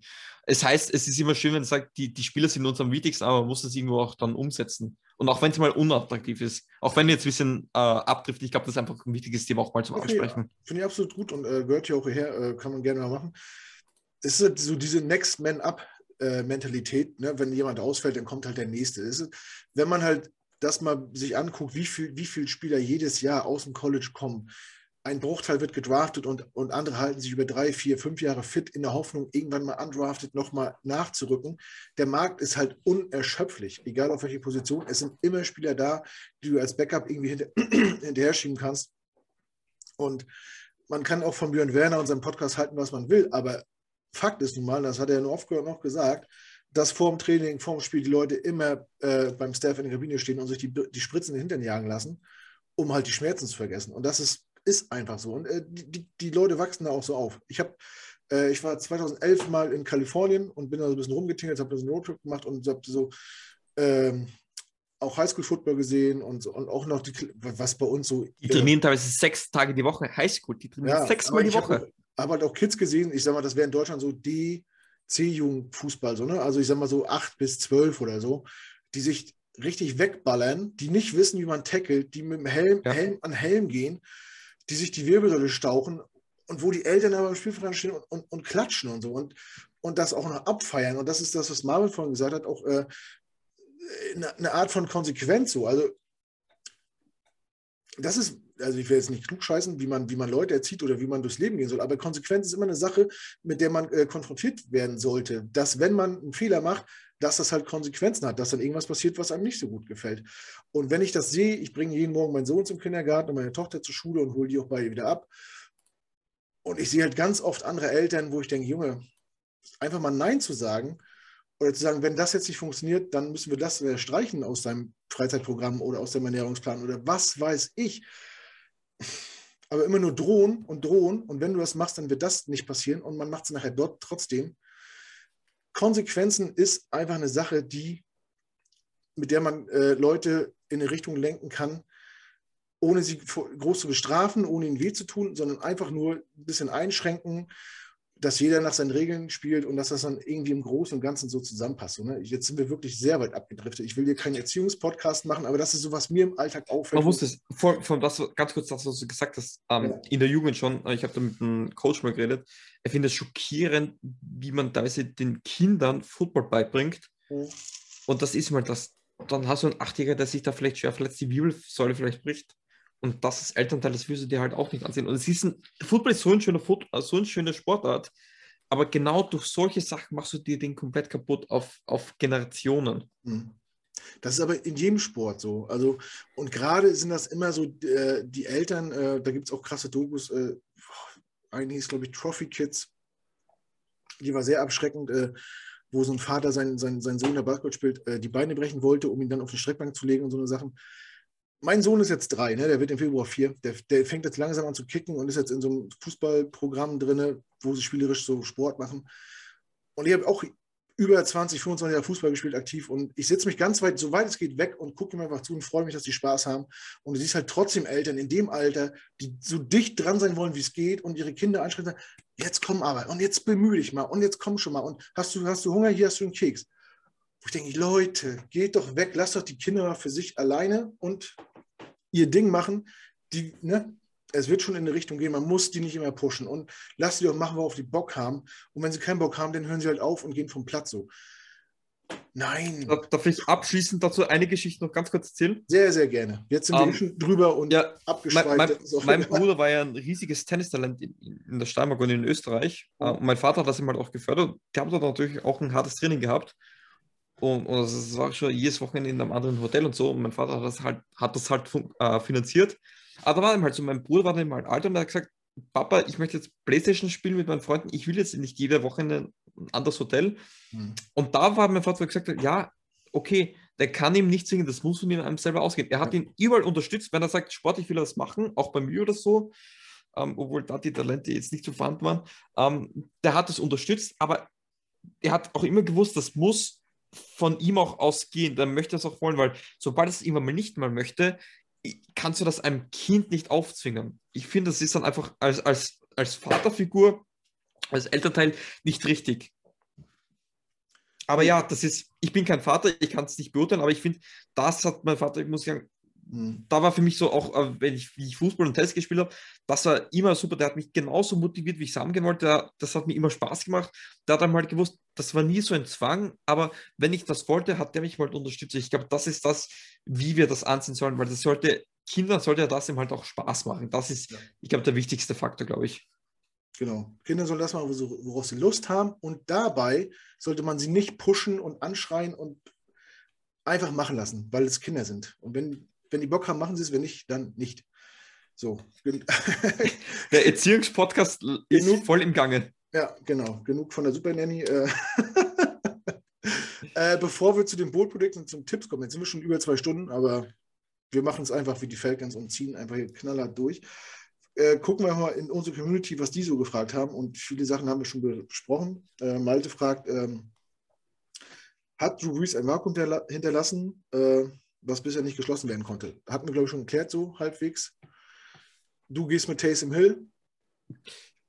Ich möchte ihn spielen sehen. Ich sage mal so, ich ja. möchte ihn spielen sehen, dass wir dann halbwegs Vergleich haben. Ich sehe nicht alles so geil bei James Winston wie andere. Aber jetzt müssen wir auch alle fit werden und da muss man das Ganze neu evaluieren. Dass sowohl Winston als auch äh, Hill nicht True Breeze ist, das war, glaube ich, eine eben klar. Okay. Wird es auch nicht so schnell geben. Deswegen im Anschluss die Frage von, äh, von Robert Schö aus Stendal. Äh, die Akte Hill, Heilsbringer, Übergangsphobie oder äh, nur das Taschenmesser. Hatten wir auch schon äh, lang und breit diskutiert. Bleibt abzuwarten. Für dich wär, ist es der, der Heilsbringer oder auch nur für, die, für den Übergang erstmal? Was definiert was Übergang? Ich glaube, dass er für die Saints theoretisch bis, vier, fünf Jahre. Irgendwer kommt, der, der sexy genug ist, dass man ihn. Dass man genau, also ich, ich glaube, dass man ihn so auch für vier, fünf Jahre gut halten könnte. Wie gesagt, äh, ich bin das ja subjektiv. Deswegen, ich möchte da auch nicht so viel Wert auf meine eigene Meinung legen, weil ich weiß, da ist auch viel, viel Emotion dabei, aber ich kann mir gut vorstellen, dass das funktionieren könnte. Aber Saints Quarterback Discussion, ich bin da selber überfordert, ganz ehrlich. Ich glaube, dass ich glaube schon, Peyton ist da noch überfordert, glaube ich, momentan. Never ending story, würde ich sagen. Ähm, Hans Fuchs, Fuchs fragt, äh, finanzieller Saints, hatten wir auch geklärt, wie, wie geht in die, in die Offseason mit einem dicken Minusform? Ich glaube 80 Millionen und das ist für uns dann, sind für uns anscheinend Peanuts. Ähm, Ja, irgendwie wird es wieder hinkriegen. Schneeballsystem. Schneeballsystem oder Mickey Loomis weiß irgendwas über Roger Goodell, dass der irgendwas jährlich ändert, dass die das mit dem, mit dem Geld irgendwie schaffen. Anders kann ich es mir nicht erklären, aber ich, Cap Space, das ist, das ist, eine eigen, das ist ein eigener Studiengang, glaube ich. Hat das vielleicht auch was mit Roger Goodell und Massagesalon in Florida zu tun? Möglich. Steuerparadies, sag ich nur. Nee, weil Ro- Robert Kraft, Marvin wird sich erinnern, war ja auch mal in Jupiter, Florida für eine Handmassage. Ähm, und, all, und alle Jets-Fans sagten, oh mein Gott, jetzt stürzt das Imperium zusammen, jetzt muss, jetzt muss die Franchise kaufen und ne, da, da ging es ja um, äh, die Pässe wurden weggenommen und das war dann schon sowas wie Entführung und alles und siehe da, es ist nichts passiert. Ganz im Gegenteil. Surprise! Ein Milliardär wurde nicht verknackt. Was ist denn hier los? Ein- Ein alter weißer Milliardär muss man Genau, ich wollte genau, gerade sagen, ja. an alter Weise wurde nicht verklagt. Was ist denn noch Ähm, nie passiert? Ganz im Gegenteil, ich glaube, den Patriots erwartet das nächste Happy End mit Mac Jones sogar vielleicht. So kurz am Rande. Aber das ist halt auch noch eine Geschichte für die Zukunft. Ja, das können wir beim nächsten Mal besprechen. Das kann man, kann man jetzt leider noch nicht final einwerten, aber. Wenn wir Jules als Patriots-Fan vorstellen, dann, oder? Oh Gott. Nee, nee, nee. Aber glaub mir, Jules, wir sind schon äh, hart ähm, disappointed, dass äh, das mit Mac Jones so gut funktioniert. Das Ich bin Einzige, auch, ich bin schockiert. Ich, das bin Einzige schockiert. wa- was uns noch am Leben hält, ist, dass er McCorkle heißt und dass das eigentlich Höchststrafe ist. wie bitte? Mac Jones heißt eigentlich McCorkle Jones. Aber dann musst du eigentlich auch auf irgendeine Elite-Uni sein, was die Eltern finanzieren, gefühlt. Vom Namen her. Aber ja, ich glaube, er, war- ich glaub, er war ein Dumbledore, glaube ich. Ja, aber genau, genau, es fehlt dummer der Bart, glaube ich. Aber da, da hat er auch noch das Alter dafür. Ja. Aber jetzt, das, das Mac Jones, ich habe mir gedacht, ja, die versuchen jetzt den nächsten Tom Brady zu holen, aber das kann nicht funktionieren. Aber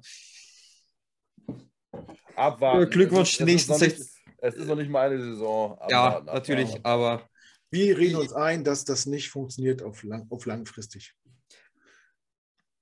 Er hat zwei Pässe angebracht letzte Woche. Ich gewinne das Spiel, aber das. Ich ich will nicht über Patriots reden. Ich habe mich, ich habe 15 Jahre lang damit beschäftigt. Ähm, sie werden sie es ein paar Jahre ohne Super Bowl wohl aushalten, hoffe ich wohl. Bitte. Das ist meine Bitte an die Patriots. Paar Jahre ohne Super Bowl gönnt uns allen mal den, äh, vielleicht auch nicht Tom Brady, alles außer Patriots und Tom Brady für ein paar Jahre.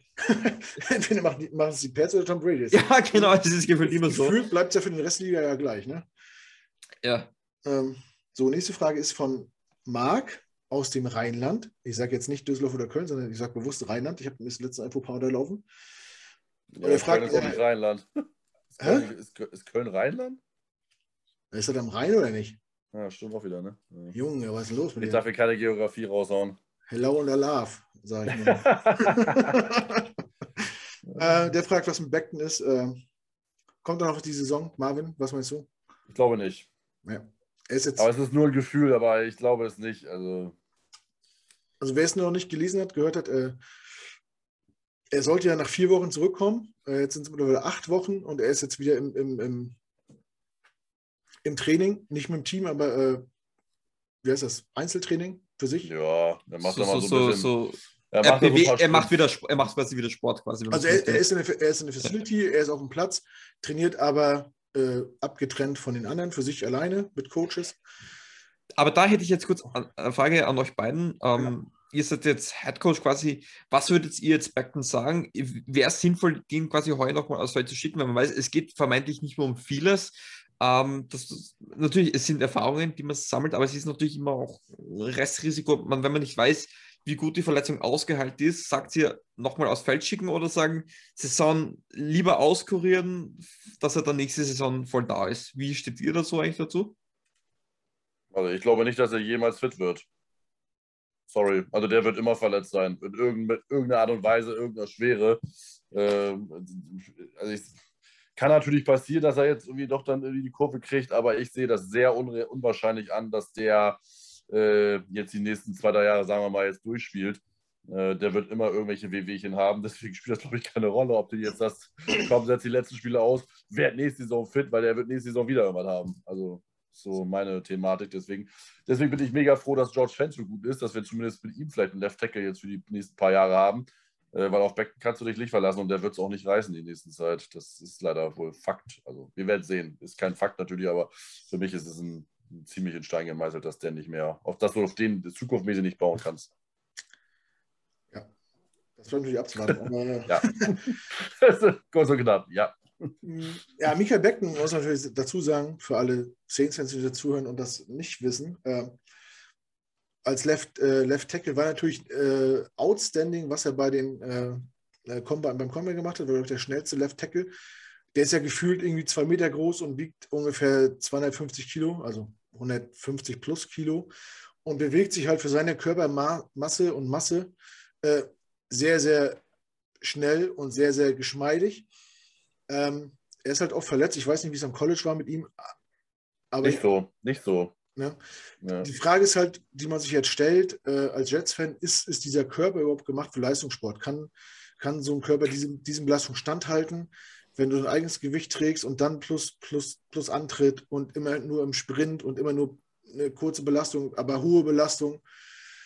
Ähm, das ist das, was man, sich, was man sich gerade fragt. Man hofft natürlich, dass er wieder fit wird und dass er irgendwann mal in der Lage ist, acht oder mehr Spiele pro Jahr zu machen. Ähm, weil wenn er spielt, klar, er war Rookie, er war, er, ihm fehlt natürlich die Erfahrung, aber vom, vom Prinzip war es natürlich ein, ein guter Pick. Erstmal, er hat ja auch überzeugt eine Zeit lang.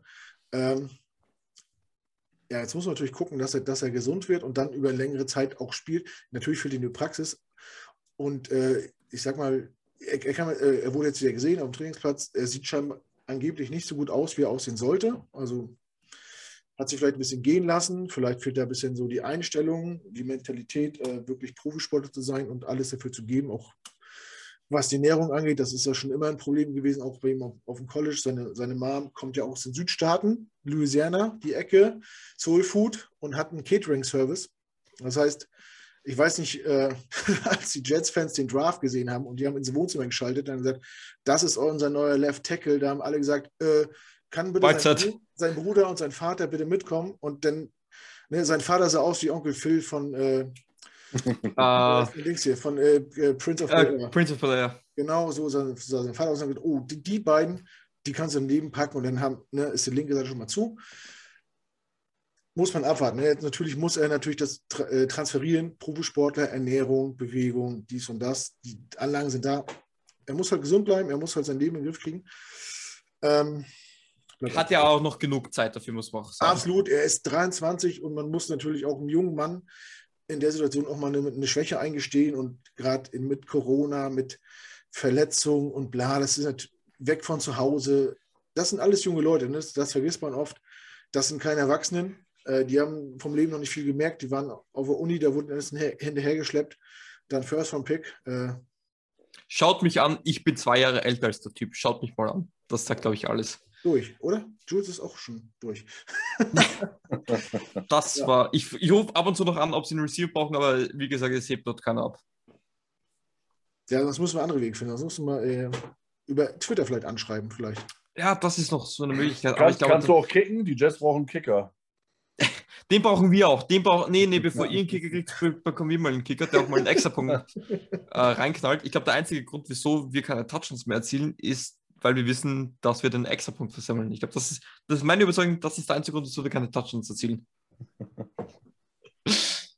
Kicker ja, wir, Kicker wir die Touchdowns. Machen wir Aber jetzt Punkte. Frage, euer Kicker, habt ihr nicht momentan Brian Johnson sogar? War, nee, nee war nicht. Oder wir, haben, wir, haben jetzt, wir haben jetzt Eddie Pinero. Pinero habt jetzt. Wo ist, ja.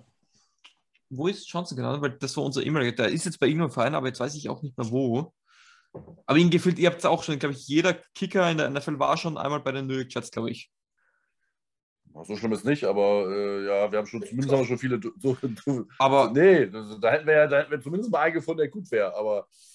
Äh, aber ja, es ist bei uns genau das Gleiche. Seitdem Latz verletzt ist, gefühlt je, jede Woche verkickt irgendwer das Field Goal. Um, ähm, und, und ich glaube, Willards ist, ich glaube, der erste Saints-Spieler, der für sich Werbung gemacht hat, indem man nicht spielt, die mir einfach zeigt, wie wichtig man halt auch so ein Kicker sein kann. Aber sehr, da, vom, Heuer, vom Heu kommt vor, werden extrem viele Field Goals verschossen, deswegen muss man auch sagen, als, als, Deutsch, als deutschsprachiger Football-Fan. Dominik Eberle ist da wahrscheinlich auch einer der heißen Kandidaten, auch heuer noch, dass der irgendwo einen Rosterplatz findet, sage ich, wenn das so weitergeht mit der Verschießerei. Der, der war ja bei den Jets im Probetraining und hat dann äh, verloren gegen den Cashman, oder wie ist der von letzter Woche? Nee, die haben den Kessel hatten sie, glaube ich, vorher schon gesigned. Heu, äh, Eberle war, glaube ich, danach im Probetraining alleine. Irgendwie Bei den so. Panthers war er, glaube ich, auch. Ja, im Practice Squad. Ja. Ja. Und bei, den, und bei den Raiders hat er doch die ganze Offseason mitgemacht, oder nicht? Das kann sein, ja. Ich glaube Raiders und die haben jetzt mit Danny Carson verlängert für vier Ja. Jahre. ja. Stimmt. Und äh, genau, die, die Raiders. Und, und haben- den Panther. Genau, die haben Genau. äh, für Panther und Kicker richtig Geld rausgehauen. Ja. Was ich persönlich natürlich sehr gut finde. Ja. Mehr Liebe So. für Leute, die, gegen den Ball treten. Schön gesagt. Den Spruch muss ich mir merken. Ja.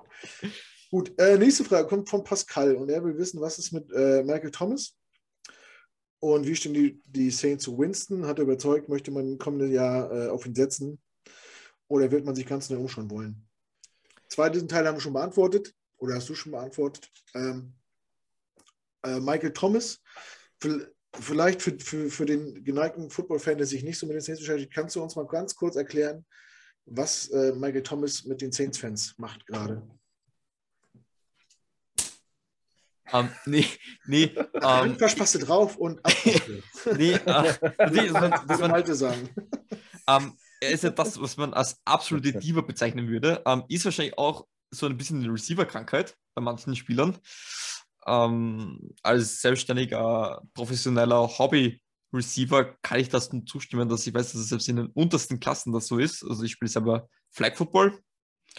Ähm, und selbst dort ist es da so, dass es eine, eine absolute Krankheit ist bei Receivern. Und er ist eben halt so einer. Er ist ein guter Receiver und, und es hat ihm halt viele Skandale gegeben, vor allem ähm, er ist sehr schnell beleidigt, wenn man ihn seinen Respekt nicht zollt. Da hat es ja die Geschichte mit der Wanda Park gegeben, die einfach. Ich habe mir gedacht, Kumpel, einfach Social Media beenden, einfach mal tief durchatmen. Und es war mal so, er hat sich, kannst, du, kannst du die vielleicht mal ausführen, weil wir kennen die Geschichte mit der Wanda Parker nicht? Ähm, prinzipiell, es war komplett harmlos eigentlich. Ähm, es ging darum, ähm, dass ähm, da war so eine Umfrage im halt auf Social Media.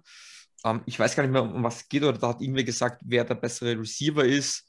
Und da meinte mal irgendeiner, dass, dass er der Walter Parker da besser sieht. Ich weiß gar nicht, was es genau war. Also es ging gar nicht mal von der Walter Parker aus. Hm. Michael Thomas war darüber nur so erzürnt, dass er eigentlich auf den dann persönlich losgegangen ist und sich wirklich ähm, verletzt, quasi verletzt gefühlt hat ähm, und auf den dann losgegangen ist und, und ja, oder es ging darum, was ist schwieriger, glaube ich, ähm, einen Ball zu fangen gegen Stefan Gilmore oder, oder einen Pass abzubrechen äh, oder quasi einen Pass äh, zu verteidigen gegen Michael Thomas. Und der Walter Parker meinte ihm halt, gegen Stefan Gilmore zu spielen. Natürlich, als Receiver wirst du immer das mit dem Cornerback nehmen. Und jeder Cornerback wird erst sagen, gegen Michael Thomas spielen. Und, und Michael Thomas war darauf so beleidigt und da war ein riesen Beef und, und Devontae Parker wollte es gar nicht, das war nur seine Meinung. Und er hat sich so äh, beleidigt davon gefühlt. Und, und Thomas ist auf den losgegangen gefühlt und meinte, bring mal selber äh, quasi die Nummern äh, aufs Statsheet und, und ja, keine Ahnung. Er ist ein guter Receiver und, und dann war ihm halt heuer der Skandal, ähm, ja, letztes Jahr immer verletzt, dann heuer kommt er endlich zurück und kurz für die Saison, ja, braucht jetzt doch nochmal OP, fällt die ganze Saison aus. Ähm, ja, das war sicherlich äh, suboptimal. Man muss auch dazu sagen, ich muss ihn da irgendwo schützen. Der hat letztes Jahr verletzt gespielt, wo er eigentlich nicht spielen hätte sollen, einfach um ihm halt Brees noch den Ring zu, zu geben quasi. Das ist natürlich, kann er sagen, wenn er sich da dann sich irgendwo verletzt fühlt, natürlich sein Verhalten ist nicht okay. Receiver-Krankheit, ich nenne es einfach so. OBJ, Deshaun Jackson, Ja. es gibt noch haufenweise andere. Ich habe hab noch, ein- ich hab noch ein richtig geiles Beispiel für, für, für die Situation, die du gerade erzählt hast. Ähm, ich kann mich erinnern, bei den Steelers äh, hat mal. Äh, Anton Brown ist auch ein ganz gutes Beispiel, by the way. Genau. Da Juju Schmidt- Schmidt-Schuster war Team-MVP von, den, von seinen Mitspielern gewählt und hat Antonio Brown gesagt, wie, wie könnt ihr, how dare you, wie könnt ihr ihn bitte vor mir wählen? Und hat dann angefangen, ihn zu dissen, obwohl er gar nichts dafür konnte, wo ich dachte, Junge, Ja. der, der war, glaube ich, gerade in seiner ersten Saison, in seiner zweiten Saison und dann hat, kommt so ein erfahrener, guter Wide Receiver und sagt, das ist so eine Frechheit, dass ihr ihn vor mir pickt. Ähm, Also als. Receiver musst du quasi der Typ sein, wenn du beim Spiel vorbeigehst, musst du erstmal stöhnen, weil du einfach so dermaßen von dir selber überzeugt bist. Ähm, das brauchst du einfach, weil es ist halt eine schwierige Position, aber manche schießen da ein bisschen rum. Es gibt Receiver, die haben sich vollkommen im, im Griff. Ähm, Chris Godwin ist vollkommen okay. Ähm, ähm, ähm, natürlich Cooper Cup finde ich ist da voll okay. Es gibt da, die, die sind da wirklich so humbled. A.G. Green fand ich da auch immer einer. Und da gibt es manche, die sind halt sehr von sich selber überzeugt, die zwar gut spielen, aber die es dann irgendwo auch übertreiben. Und ich glaube, dass jetzt im halt, weil im halt jetzt auch gemunkelt wurde, das Verhältnis zwischen Michael Thomas und Front Office ist gebrochen und er wird getradet. Der Typ hat jetzt über ein Jahr nicht gespielt, hat einen beschissenen Vertrag, Entschuldigung, dass ich das so sage, ähm, als andere Team, dass du den tradest. Ähm, noch dazu viel Risiko, wenig Value. Wieso sollte jetzt ein Team dafür traden? Wieso sollten die Saints den wegtraden mit so viel Dead Cap? Der bleibt bei den Saints. Also da mache es kann sein, dass jetzt sein Vertrag umstrukturiert, umstrukturiert wird, aber ich glaube, der wird nächstes Jahr wieder Target Leader sein und, und wenn er dann wieder ein paar Bälle fangen darf, ist er dann auch wieder glücklich. Ja. Jan fragt auch noch zu Michael Thomas, wie ist so die Meinung in, in, in, der, in der allgemeinen Fanbase, äh, wenn man jetzt traden würde und jemand seinen Vertrag mittraden würde, wäre das auch jemand, wo du sagst, den, den kann man auch abgeben, so für, wenn das Value stimmt? Oder, oder Kön könnte ja, auf jeden Fall. Ich das ist jetzt so meine persönliche Meinung. Ich glaube, Michael Thomas ist ein sehr guter Receiver und ich glaube, ein Receiver, den wir auch brauchen, einfach der einfach die Receptions bekommt und der diese Bälle auch fängt. Wir haben so viele Jobs, wo man sagt, das, das typische, ja, ist ein schwieriger Ball, muss nicht fangen. Und an Michael Thomas ist mal der, der fängt ja diese Bälle. Und das brauchen wir eben halt. Und ja, er ist teuer und vielleicht tun wir auch ein bisschen überbezahlen. Aber ich sage, gute Spiele musst du in der heutigen Zeit überbezahlen. Fair bezahlen ist dann nicht mehr so. Du das unterdurchschnittliche Spieler fair bezahlen, meiner Meinung nach. Ähm, und natürlich, es ist eine Überlegung wert. Ich glaube, mit, man hat es heute gesehen, ohne Michael Thomas mhm. funktioniert wenig in der Offense. Mhm. Ein Thomas alleine natürlich bringt er auch nicht diese 180 Grad äh, Wechsel, aber er hilft dem halt extrem. Vor allem, er kann ihm halt diese sicheren Targets liefern, die du auch fängst. Und das ist ihm halt wichtig. Weil wenn du immer Dritte und Lang hast, das bricht dann natürlich früher das Spiel das Genick. Und zumindest da ab und zu mal einen Ball fangen, kann er das schon reinbringen. Und ich glaube, dass er da halt momentan noch wichtiger ist. Ähm, natürlich, wenn, wenn du einen Trade aushandelst, wo quasi der Vertrag übernommen wird, definitiv eine Überlegung wert, aber ich glaube, wieso solltest du ihm das Jahr davor fett bezahlen, wenn du ihn dann erst recht tradest? Dass er einen, eigen, einen eigenen Charakter hat, das war von Anfang an klar. Das weiß auch das Front Office, deswegen glaube ich, wurde da auch viel Drama um Sachen gemacht, wo gar kein Drama vorhanden war. Das war kurz angespannte Situation. Mhm. Die Saints sind prädestiniert für angespannte Situationen. Marvin, bevor du einschläfst, ne? Ich bin immer am Gehen, das hat mit dem Einschlafen nichts zu tun. Das mache ich auch um 10 Uhr morgens. Das wundert mich bei mir. Ich bin eigentlich immer einer, der gerne mal zum Gehen da ist, aber ich bin ja auch ein fürchterliches Plappermaul. Ich muss mich dafür nochmal entschuldigen. Außer, außerdem ist das 001. Äh, 0, 0, doch genau, 001. Das muss ich Schönen guten Zuhörer, Morgen in diesem Sinne. Genau, die Zuhörer mal sagen, wir sind schon, äh, wir haben jetzt von, äh, von Mittwoch, nee, von Donnerstag bis Freitag aufgenommen. So den, den, wir, den, den Samstag so schaffen wir auch noch. wir uns hier und Zeug für unsere Zuhörer. Und ja, alle meinen, das ist so eine uninteressante Partie, Saints gegen Jets, als, un, also, so als objektiver Fan. Man sieht, es ist, gibt drin noch sehr viel zu diskutieren gleich zu den beiden Teams. Das ist ja auch schön. Finde ich auch. Also, super interessant. Also ich hätte jetzt, jetzt, über zweieinhalb Stunden hätte ich im Vorfeld nicht gedacht, aber wir haben über Sachen gesprochen, die ich im Vorfeld auch nicht erwartet, aber ich finde es halt immer gut und äh, ich kann es ja sagen, wir, wir, schicken jedes Mal so einen Leitfaden raus, über, über, was wir reden wollen und trotzdem entwickelt sich jedes Mal genau, das, das, ist, das entwickelt sich immer anders. Äh, was es ja auch immer ein Stück weit sympathischer macht, wenn man, ne, man redet mit Leuten, die man nicht kennt und äh, redet über Sachen, die man nicht, nicht geplant hat, aber das ist ja das Coole dabei, ne? Sonst das ist ja auch der Grund, wieso ich Podcast äh, machen wollte, weil ich rede einfach gerne über alles Mögliche, vor allem über Football und Saints. Ich, ich bin kein Allwissender, ich habe oft eine blöde Meinung, aber ich habe, ich bilde mir zu überall eine Meinung um, und ich diskutiere halt sehr gerne. Und ich glaube, das sehen wir halt heute wieder, über was man nicht alles uh, so diskutieren kann und, und eben halt von wenn man in der verschiedenen Meinung ist, um, ähm, macht es dann gleich umso mehr Spaß, glaube ich. Ja, absolut. Also wir haben ja auch kein Zeitlimit, ne? Also oft haben wir es so, dass wir irgendwie anderthalb Stunden mehr haben und sagen, gut, tut uns leid, dass es so lange war. Und dann kommt oft das Feedback, die, und Leute sagen uns, es kann gar nicht lang genug sein. Von daher nehmen es heute mal wahr und überziehen einfach mal maßlos, wie, wie Thomas allem, ich kriege immer, ich, kriege, ich, ich kriege immer einen Deckel, wenn ich mal so über, was bei unserem Podcast ist es ein bisschen anders, so eine Stunde 50 ist das schon grenzwertig und ich bin ihm halt so ein Labermaul. Da kriege ich dann auch am Sonntag einen auf den Deckel, von dem her genieße ich das jetzt natürlich de facto fast, wenn ich da quasi so das Plappermaul quasi auch mal sein kann. Ja, alles gut. Ähm, ja, wem zu lange war, der wird eh schon ausgeschaltet haben und wer uns äh, gerne immer hört, wird auch noch dran sein jetzt. Also, Beefco, weh, du, du hast schon weggeschaltet. Ich schwör's dir, wehe dir. das, äh, das würde natürlich Konsequenzen haben. Von, Das wird Konsequenzen haben. jeg- Da, da werde ich auch. Art. ähm, gut, jetzt haben wir noch eine Frage aus dem Publikum von Kai, der fragt, wie zufrieden seid ihr äh, noch mit eurem Head Coach? Ist es da vielleicht mal Zeit für einen, für einen Wechsel oder denkst du, das ist noch immer noch der richtige Weg, der da eingeschritten wird? Vom Coaching her, auch wenn er oft einen Blödsinn macht, äh, den ich verstehe, ich bin ein großer Fan von Sean Payton als, als, als, als, als ähm, Offensive Mind, sage ich jetzt mal, weil wie gesagt, die Vorgeschichte, ich weiß nicht, wie sehr er da involviert war, aber er war zu dem Zeitpunkt Head Coach, das fand ich aber auch nicht in Ordnung. Aber so als, als Coach selber mag ich ihn sehr. Ähm, ich glaube, er, er macht aus sehr wenig, sehr, kann er sehr viel machen. Ähm, und, und ja, natürlich, ähm, vieles funktioniert oft nicht und oft sind auch komische chaotische Entscheidungen dabei. Das ist halt Chaos New Orleans, aber ich persönlich, das sage ich nochmal, das ist meine persönliche Meinung, weil ich weiß, nach einer Zeit ist ihm halt ein Headcoach auch dann schnell mal angezählt. Ich persönlich bin Fan von noch immer von Head, äh, Sean Payton.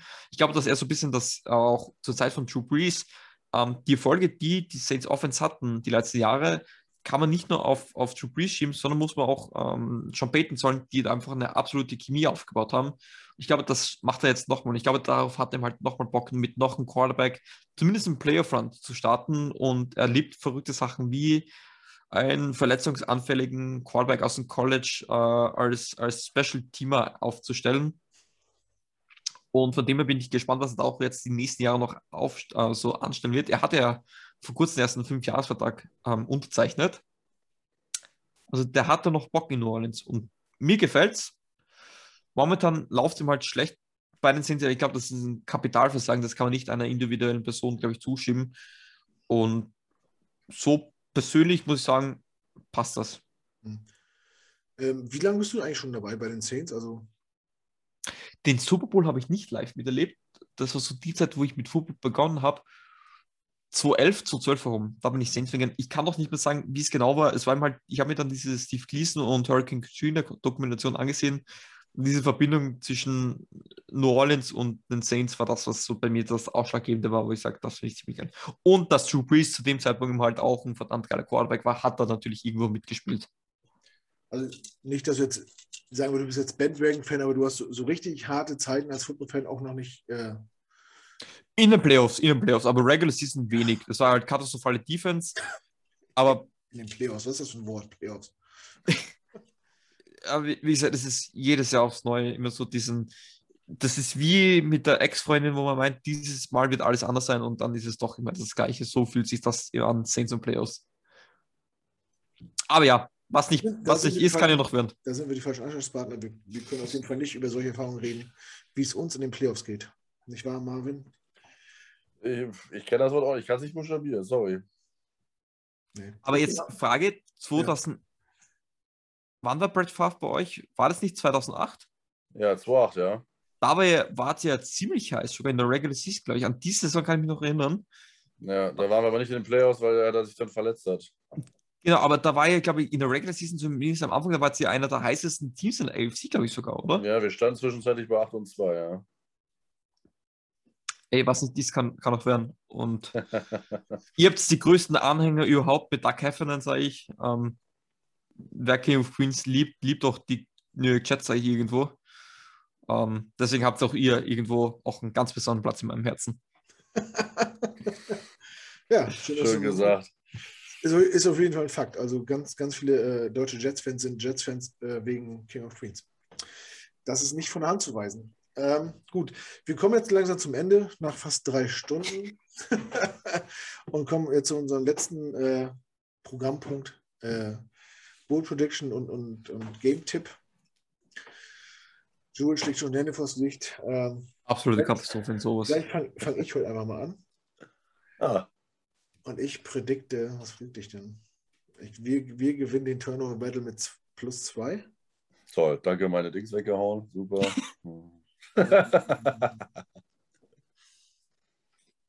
ja, Und, und äh, wir machen vier Touchdowns und ich glaube, wir, wir machen vier Rushing Touchdowns. So, vier Rushing Touchdowns und äh, Turnover plus zwei. Und wir gewinnen, warte mal, mit 28, wir schießen ja kein Vielkohl, weil wir keinen Kicker haben. Wir gewinnen mit, acht- mit, mit Willkommen im Club. 28, 24. Marvin, du bist dran. Boah, ey, geht, das ist echt schwer, ey. Das stimmt. Ja, es ist ja echt so eine Sache. Das ist ja so ein Flip-Ding, ne?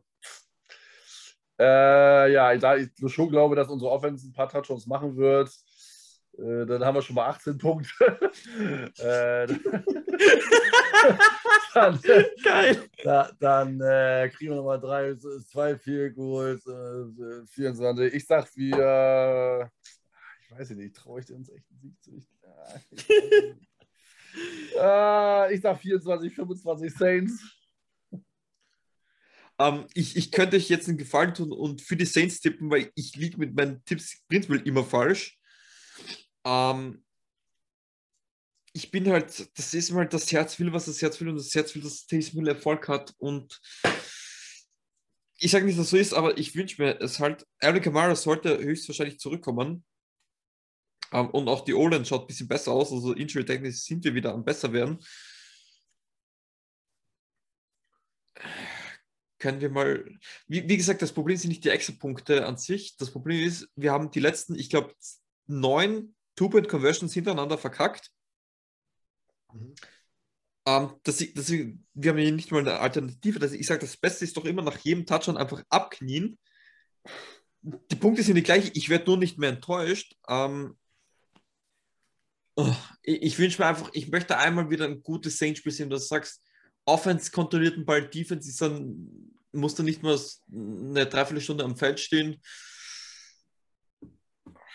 Dass ihr dann am Montag was zum Lachen hat, sage ich 31 zu 13 für die Saints, damit ihr mich dann am, am Montag auslagen kann, was für ein Depp ich war und wie weit ich daneben lag.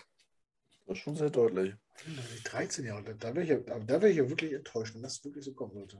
Ja, 31, 13, 24, 25 und du hattest äh, 28, 24, ne? Okay. Also meine Pro Prediction ist, dass äh, wir kein Turnover produzieren werden. Ja. Jules, was sagst du? Deine Meine Bold Prediction, äh, Drake und Smith, ein Touchdown, acht Reception und 80 Yards. Das wird so unser Michael Thomas für Arme. Sehr gut. Ist notiert auf jeden Fall. Äh, Oh wird, Gott, werde ich mich blamiert. Ja, hoffentlich. pass, passiert ja nicht. Es ist mein, es ist mein militanter ja. Optimismus, der da aus mir, aus mir spricht. Ja. Aber Muss ja auch. Also ich, äh, ich, also ich persönlich kann auch nicht gegen die Jets tippen und äh, denke auch immer das Beste, deswegen. vor, vor Gericht hätte ich meine Aussage aufgrund von Befangenheit äh, zurückgezogen. Das stimmt, man darf ja auch keine Familienmitglieder irgendwie. ja, ge- genau. Gut, haben wir, glaube ich, die Liste abgearbeitet, auf jeden Fall. Das, was wir besprechen wollten, haben wir besprochen. Waren ja auch, wie gesagt, noch, noch nicht mal drei Stunden bis jetzt. Jules, hast, hast du noch irgendeine Frage? Irgend, möchtest du noch irgendwas wissen über uns, über die Jets, über die Gänge in Germany, irgendwas, was dich bewegt? Nee, außer dass ich euch wirklich cool finde, ich verfolge auch schon länger. Äh, Im Waldorf, vor allem durch den Beefco, bin ich ein bisschen auf zurückgekommen. Ähm, ihr wart ja auf, von den New York oder eigentlich New Jersey Teams, wenn man nach, nach der Location vom Stadion geht, ähm, wart ihr immer so ein bisschen im Herzen, auch vielleicht ein bisschen King of Queens. ähm, und ich will jetzt nicht nur so dieser, dieser ultimative faire Sportsmann sein, aber ich, ich finde einfach, ihr habt euch mal wieder eine geile Zeit verdient und ich glaube, dass das in den nächsten Jahren, vielleicht doch nicht nächstes Jahr, aber ich glaube, das kann bald kommen. Ähm, und ich freue mich einfach auf eine geile Partie. Ich glaube, das kann ein geiles Spiel werden, auch wenn es vom Blatt Papier jetzt nicht so wirklich wirkt. Geiles Spiel, ich glaube, das haben wir uns alle verdient. Und keine Verletzte, weil davon haben wir beide schon, beide Teams, glaube ich, mehr als genug. Definitiv, ja. Schöne Worte. Marvin, noch was von dir zum Abschluss? Ich kann mich da nur die Worte anschließen. Ähm, wie gesagt, ich äh, hoffe auch, dass wir ein schönes Spiel sehen, dass wir ein konkurrenzfähiges Spiel sehen, dass die Defense besser wird. Und äh, Ja, wie gesagt, ich habe mit den Saints so per se nichts am Hut. Wie gesagt, Gate schwebt natürlich so ein bisschen überein. Das macht so ein bisschen den, den Fleck drauf, aber sonst fand ich die Saints eigentlich immer cool. Die haben, ich finde ja diese Trikot-Kombination immer ganz geil. Äh, mag Drew Brees auch sehr. Ähm, habe das ja auch miterlebt. Äh, Fun Fact noch am Rande war, dass ja Dante Culpepper dann zu den Dolphins gegangen ist für dasselbe Gehalt. Ja, ähm, der war der Ersatz für Drew Brees. Genau, die Saints haben sich richtig entschieden, weil ich glaube, Culpepper war da dran drei, vier Jahren out of der NFL. Von daher, äh, das nochmal am Rande. Also wie gesagt, ich freue mich auch äh, auf ein gutes Spiel. Ich hoffe natürlich, dass ich falsch liege mit meinem Tipp, äh, grandios scheiter äh, und mich dann auch blamieren kann und die, und die Jets mal gewinnen. Aber mal sehen, wir werden sehen. Ja, vielen, vielen Dank auf jeden Fall, Jules, war total unterhaltsam viel mit, äh, viel, äh, äh, viel gelernt. Das war das Wort, was ich gesucht habe. Und äh, ja, mal gucken, wie wir das äh, wieder mal ja zu Hause äh, dann jetzt gestalten können. Wir werden wir werden es sehen. Dürfte ich zum Ende noch eine, eine kleine Bold Prediction rausknallen? Absolut. 100% viel, äh, Kicks, äh, erfolgreiche Field Goals für beide Teams. einfach mal, wir brauchen einfach jetzt diese, diese Glücksgefühle und ich glaube, mal ein Field nicht zu verschießen, würde uns beide mal, glaube ich, extrem gut tun. Das, das, das, das ist eine richtige stell, stell, mal vor, das wenn, ist, wenn, das passiert und die machen wirklich alle rein, über 50 Yards, alle rein. Im normalen Spiel, dass du sagst, dass du jedes Field machst, ich sag, ja, ist, ist normal. Ja. Aber ich glaube, bei dem Spiel ist das quasi am Rande einer Sensation, wenn da alle Field Goals gemacht werden. Wahrscheinlich wird so, so zwei von sieben Field Goals im gesamten Spiel gewesen sein, aber mal ab. Wen habt, wen habt ihr jetzt als Kicker? Wie ist der eure Kicker da gerade? Brad Mayer. Brad Mayer. Ah, Brad Mayer, ja, okay. Ja. Hat auch ja. letzte Woche einen, einen, einen verknallt. Ähm, also, it is what it is. Schwieriges Thema gerade. Die Kicker in der Liga äh, werden es Montag gerade im Podcast. Wir müssen mal einen Haken hintermachen, aber. Ist so. Ne? Bezahl sie oder lebt mit schlechten Kickern. so ist es. Das, das ist nun mal die Welt. Gut, wenn ihr durch seid, dann bin ich auch durch. Wir haben fast drei Stunden. Ich hätte es nicht geglaubt. Wir, so weit waren wir noch nie. Sonst waren wir immer bei der Zwei-Stunden-Marke. Ist auch für mich das erste Mal. Auch für mich war es erste Mal und ich fand es wunderschön.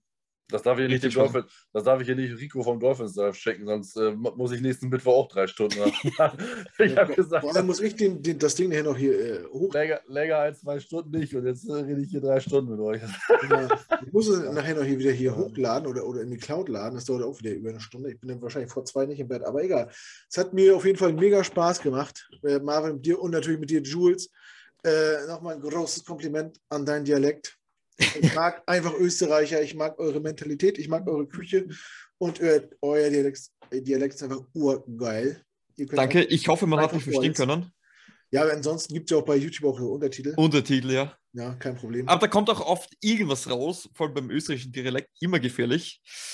um, ähm, ich gebe mir Mühe. Not, zur Not übersetzt wird es auf Englisch, das geht schon. ja. ja, ist wahrscheinlich problemlos. Dann, dann gehe ich wieder ja. Schwarzenegger wahrscheinlich. Genau. Ich, ich mag Action-Movie. Äh. oh. ich nehme die Nummer 3. Ja. Genau. Ja. Ich war, ich übrigens, eine kleine Anekdote am Rande, ich war bei der äh, Hall of Fame der WWE in New York äh, 2013, da wurde Arnold Schwarzenegger in die Hall of Fame eingeführt. Und das ganze Publikum hat sich über lustig gemacht um mich rum. Oh, ich mag Action-Movie. Haben die Amis so um uns rum gesagt. Oh, Action-Movie, oh, Action-Movie. Äh, ganz kurz am Rande, ein Fun-Fact: der kann eigentlich normales, normales Englisch sprechen, dialektfrei. Das ja. ist einfach sein, sein, sein, äh, seine Marke. Gimmick, sein Gimmick, oder? Sein, sein absoluter ja. Gimmick. Ja, ja. Governator. Ja. Aber ich bin Gouverneur, aber er war halt Gouverneur von Florida, äh, von Kalifornien und er hat es, glaube ich, gar nicht so schlecht gemacht. Wie er war ziemlich gut, ja. Er war auch sehr fortschrittlich sogar. Er war sehr auch relativ grün. Also. Windkraft, Solarkraft. Nehm, nämlich als, als Republikaner, dass er eher untypisch ist und ja. als zu politisch wenn. Er ist der, er ist, er war der äh, äh, kalifornische Kretschmann. Das ist aber so. Ja, genau. Kannst du so, kannst du so zusammenfassen. So. Ja. Absolut. Ja. Schon wieder so abgeschwiffen bei, bei der Und wir reden über die Politik sogar in Amerika. Herrlich. Ich, ja, ich, ich glaube, äh, wir müssen Jules nochmal einladen in, in, in der Offseason irgendwie zu. Wenn wir uns jetzt mal einfällt. Einfach, einfach mal zum, zum Getränk so. zusammensetzen, einfach ja. so über Gott und die Welt labern. Und, Aber ich bin ein absolutes genau. Labermal. Auf Aufnahme drücken und fertig. So also, ähm, ich bedanke mich bei meinen Gästen, bei Marvin, bei Jules. Vielen Dank, dass ihr Zeit hattet. War ein super Gespräch. Fast Mega. drei Stunden. Äh, äh, muss ich nochmal erwähnen, fast drei Stunden. Ähm, Vielen Dank nochmal. Ich habe äh, beim letzten Podcast dazu aufgerufen, dass wir mehr Kommentare, mehr Likes und so brauchen. Ihr seid dem nachgekommen. Ich, äh, ich habe sehr viel Feedback bekommen. Äh, das Video hatte viele Likes. Ich habe viel, äh, viel Post und viel WhatsApp bekommen zu Martin. Ich bin noch am Überreden, dass Martin, äh, der letzte Mal zum ersten Mal dabei war, fest in, euren in unseren Cast kommt zum Podcasten. Martin fühle dich unter Druck gesetzt, aber äh, jetzt musst du. Ähm, ansonsten bedanke ich mich bei allen Zuhörern, bei allen Zusehern. Habt noch einen schönen Resttag. Habt Sonntag ein schönes Spiel. Äh, wir hoffen, dass alle gesund bleiben, dass der Bessere gewinnt, nämlich wir. Ähm, ich wünsche oh, so offen sogar möglich. Uh. Ich wünsche den Saints eine schöne Restsaison und viel Spaß weiterhin äh, beim Football. Äh, Jules, bleib wie, bleib wie du bist. Macht weiter mit eurem Podcast. Ich hoffe, wir sehen uns und hören uns mal wieder. In, in Spätestens im Super Bowl dann. Ja, Jets gegen Saints. Wenn, wenn, wir so alt, wenn, wir so alt werden, dann ja. in diesem Sinne, bleibt bitte alle gesund. Wenn ihr noch nicht geimpft seid, lasst euch impfen. Wenn ihr geboostert seid, lasst euch boostern. Jetzt hatten wir Politik schon, jetzt muss ich das auch nochmal raushauen. Seid vernünftig, seid vernünftig und. Äh, ich möchte froh sagen, ich hatte sie letzte Woche. Ähm, wenn wir jetzt schon so über Politikerin. Ja, jetzt, jetzt ist auch. Also, ich wollte gerade sagen, Achso, hau raus. Nee, äh, weil das hat mich ein bisschen schockiert gehabt, ähm, wie arg eigentlich die Situation bei uns ist. Mein Vater hatte vor eineinhalb Wochen einen Herzinfarkt. Ähm, er ist jetzt heute wieder zu Hause, es geht ihm gut, Gott sei Dank. Aber auch ihn hatte man verlegen müssen, weil einfach die Plätze ausgesorgt sind. Ähm, es ist ein kontroverses Thema. Ich bin selber angehender Lehrer, wir diskutieren darum, wie man das am besten behandeln kann. Ähm, ich sage einfach, zuhören, diskutiert mit anderen, aber seht eure Meinung aus nur das an, was es ist, eine Meinung und seid offen für andere. Vertrauen wir denen, die sich wirklich Tag und Nacht damit beschäftigen. Das ist meine Meinung. Ich will nicht zu viel Politik reinbringen, weil ich weiß, das ist immer kontrovers. Und wenn sich jemand eine andere Meinung ist, ist das für mich auch vollkommen okay, weil darüber kann man diskutieren. Hören wir einfach den anderen Menschen wieder zu. Ich glaube, das ist so die Kernaussage. Ich glaube, und vor allem den Menschen, die sich damit auch essentiell beschäftigen. Ich bringe auch überall meinen mein Senf dazu. Oh Gott. Ich hau noch mal raus. Hashtag sei kein Kimmich. Aber der hat ja, der hat jetzt ziemliche Probleme mit der Lunge sogar, glaube ich. Ja, sieht er ja trotzdem nicht ein. Das hat ja auch, ist ja auch nicht so wild alles. Er, fällt jetzt, er fiel ja zwei Monate aus, aber es ist ja alles nicht so schlimm. Also ich bin ja, ich bin ja dafür, dass man, äh, dass jeder, dass man eine freie Meinung, äh, Meinungsäußerung hat, dass man eine freie Entscheidung hat und so. Und dieses mit den Impfpflichten sehe ich auch ein bisschen kritisch, aber ganz ehrlich, dass die Leute das nicht schneiden oder sich, das, man müsste vielleicht auch natürlich ein bisschen mehr noch Aufklärung und Transparenz be, äh, betreiben. Das ist das, das ist, man aber muss einfach die das, Ängste ne, nehmen. Genau, aber es ist schon schade, wie wenig die Menschen äh, an, äh, an die Gesellschaft denken und an der Nebenmenschen. Ja, du kannst nicht komplett verhindern, dass der Nebenmann dadurch nicht krank wird, aber du kannst trotzdem Verlauf mildern, du kannst deine, die, die Wahrscheinlichkeit reduzieren, weil du deine Viruslast reduzierst und die Wahrscheinlichkeiten, dass du jemanden ansteckst, kannst du reduzieren. 100% der Sachen gibt es nie und dass man daran nicht denkt äh, und sagt, ja, es gibt ja keine Langzeitentwicklung, gibt es von Covid auch nicht. Wenn du das hast, weiß auch nicht, ob du in drei Jahren irgendwie nochmal einen Herzinfarkt hast und daran stirbst oder dass die Lunge einfach schlapp macht und dann aussieht wie eine Raucherlunge, weiß keiner von uns, kann niemand voraussehen. Okay. Das finde ich ein bisschen schade. Also, ne, wie, wie ich, sagt ich, Felix Lobrecht das immer, seid lieb zueinander, achtet, passt auf genau. euch auf, achtet euch auf. Menschlichkeit ist. Ein bisschen was an die Menschlichkeit, Gesellschaft und dann genau, äh, kriegen wir um, das auch jetzt und, und wie gesagt, es ist einfach. Es ist okay, wenn man Angst davon hat, aber reden wir drüber. Wir wollen, ich sage auch als Befürworter, ich bin ja gerne dafür, die Angst zu nehmen. Ich sage, ich bin nicht der Richtige. Ich bin kein Mikrobiologe, ich bin kein Virologe. Es gibt Menschen, die, mit, die sich damit beschäftigen. Ich, ich kann sagen, was grob eine Impfung ist. Ich kenne mich auch nicht aus. Wieso soll ich mich damit auskennen? Das ist nicht meine Ausgabe. Aufgabe. Meine Aufgabe ist, äh, kritisch zuzuhören, verschiedene Meinungen einzufangen und ich, ich, vertraue denen, die sich damit am meisten beschäftigen. Und, und ja, es, in Großbritannien sterben im Schnitt 3000 Menschen pro Jahr an Aspirin, an Folgen von Blutungen, Magenblutungen. Trotzdem ist Aspirin ein funktionierendes Mittel. Natürlich, ich will jetzt gar nicht das ausweiten und da noch mehr Horrorgeschichten erzählen haben uns alle lieb. Ich glaube, das ist das Wichtigste. Wir müssen uns alle wieder lieb haben und uns allen zuhören. Und wenn, wenn wir das schaffen, schaffen wir alles, weil wir sind eine verdammt geile Spezies, wenn wir zusammenarbeiten. Ja, aber das war gut. Jetzt muss ich auch noch was los. ein guter Punkt. Äh, wenn ich mein Kind in die Kita bringe, vertraue ich den Leuten, die da arbeiten, die damit jahrelang um, äh, Umgang haben und das gelernt haben, dass sie wissen, wie sie mein Kind äh, auf mein Kind aufpassen, wie die mit Kindern umgehen müssen. Genauso vertraue ich den Lehrern in der Grundschule, wo meine Tochter zu Besuch ist äh, und das Lesen und Rechnen und Schreiben lernt, weiß ich, dass die das gut machen, weil die es studiert haben und das schon seit Jahren machen. Und wenn Ärzte, Mediziner, Wissenschaftler sagen, äh, was Fakt ist, dann glaube ich denen einfach und stelle es nicht in Frage. Und wenn ich mein Auto in die Werkstatt bringe und der mir sagt, da ist der Keilriemen kaputt und der muss gewechselt werden, dann glaube ich ihnen das und stelle es nicht in Frage. weil ich nicht, wenn ich alles in Frage stelle, dann muss ich wirklich alles in Frage stellen, muss die ganze Welt in Frage stellen. Das ist irgendwie nicht gesund.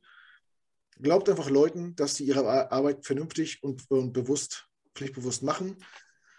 Ich muss hier keinem reinreden. Wer sich impfen lassen Genau. will, soll sich impfen. Wer nicht, der Und, nicht. und das muss ich auch sagen, weil sich, egal welche Meinung man ist, deswegen ist man kein schlechter Mensch, weil man eine andere Meinung hat. Das ist normal. Absolut, absolut. Es gibt Jedes- vielleicht eine bessere und eine schlechtere, das will ich gar nicht so sagen. Jeder hat seine eigene Meinung. Es ist eine Meinung. Es gibt dazu keine richtig oder falsch. Ich finde, ich bin pro Impfung, weil das einfach meine Meinung ist. Andere andere Meinung. Das ist okay. Hey, reden wir darüber. Seien wir wieder Menschen. Niemand ist perfekt. Reden wir darüber. Seien wir geil, auch wenn es ein nerviges Thema ist.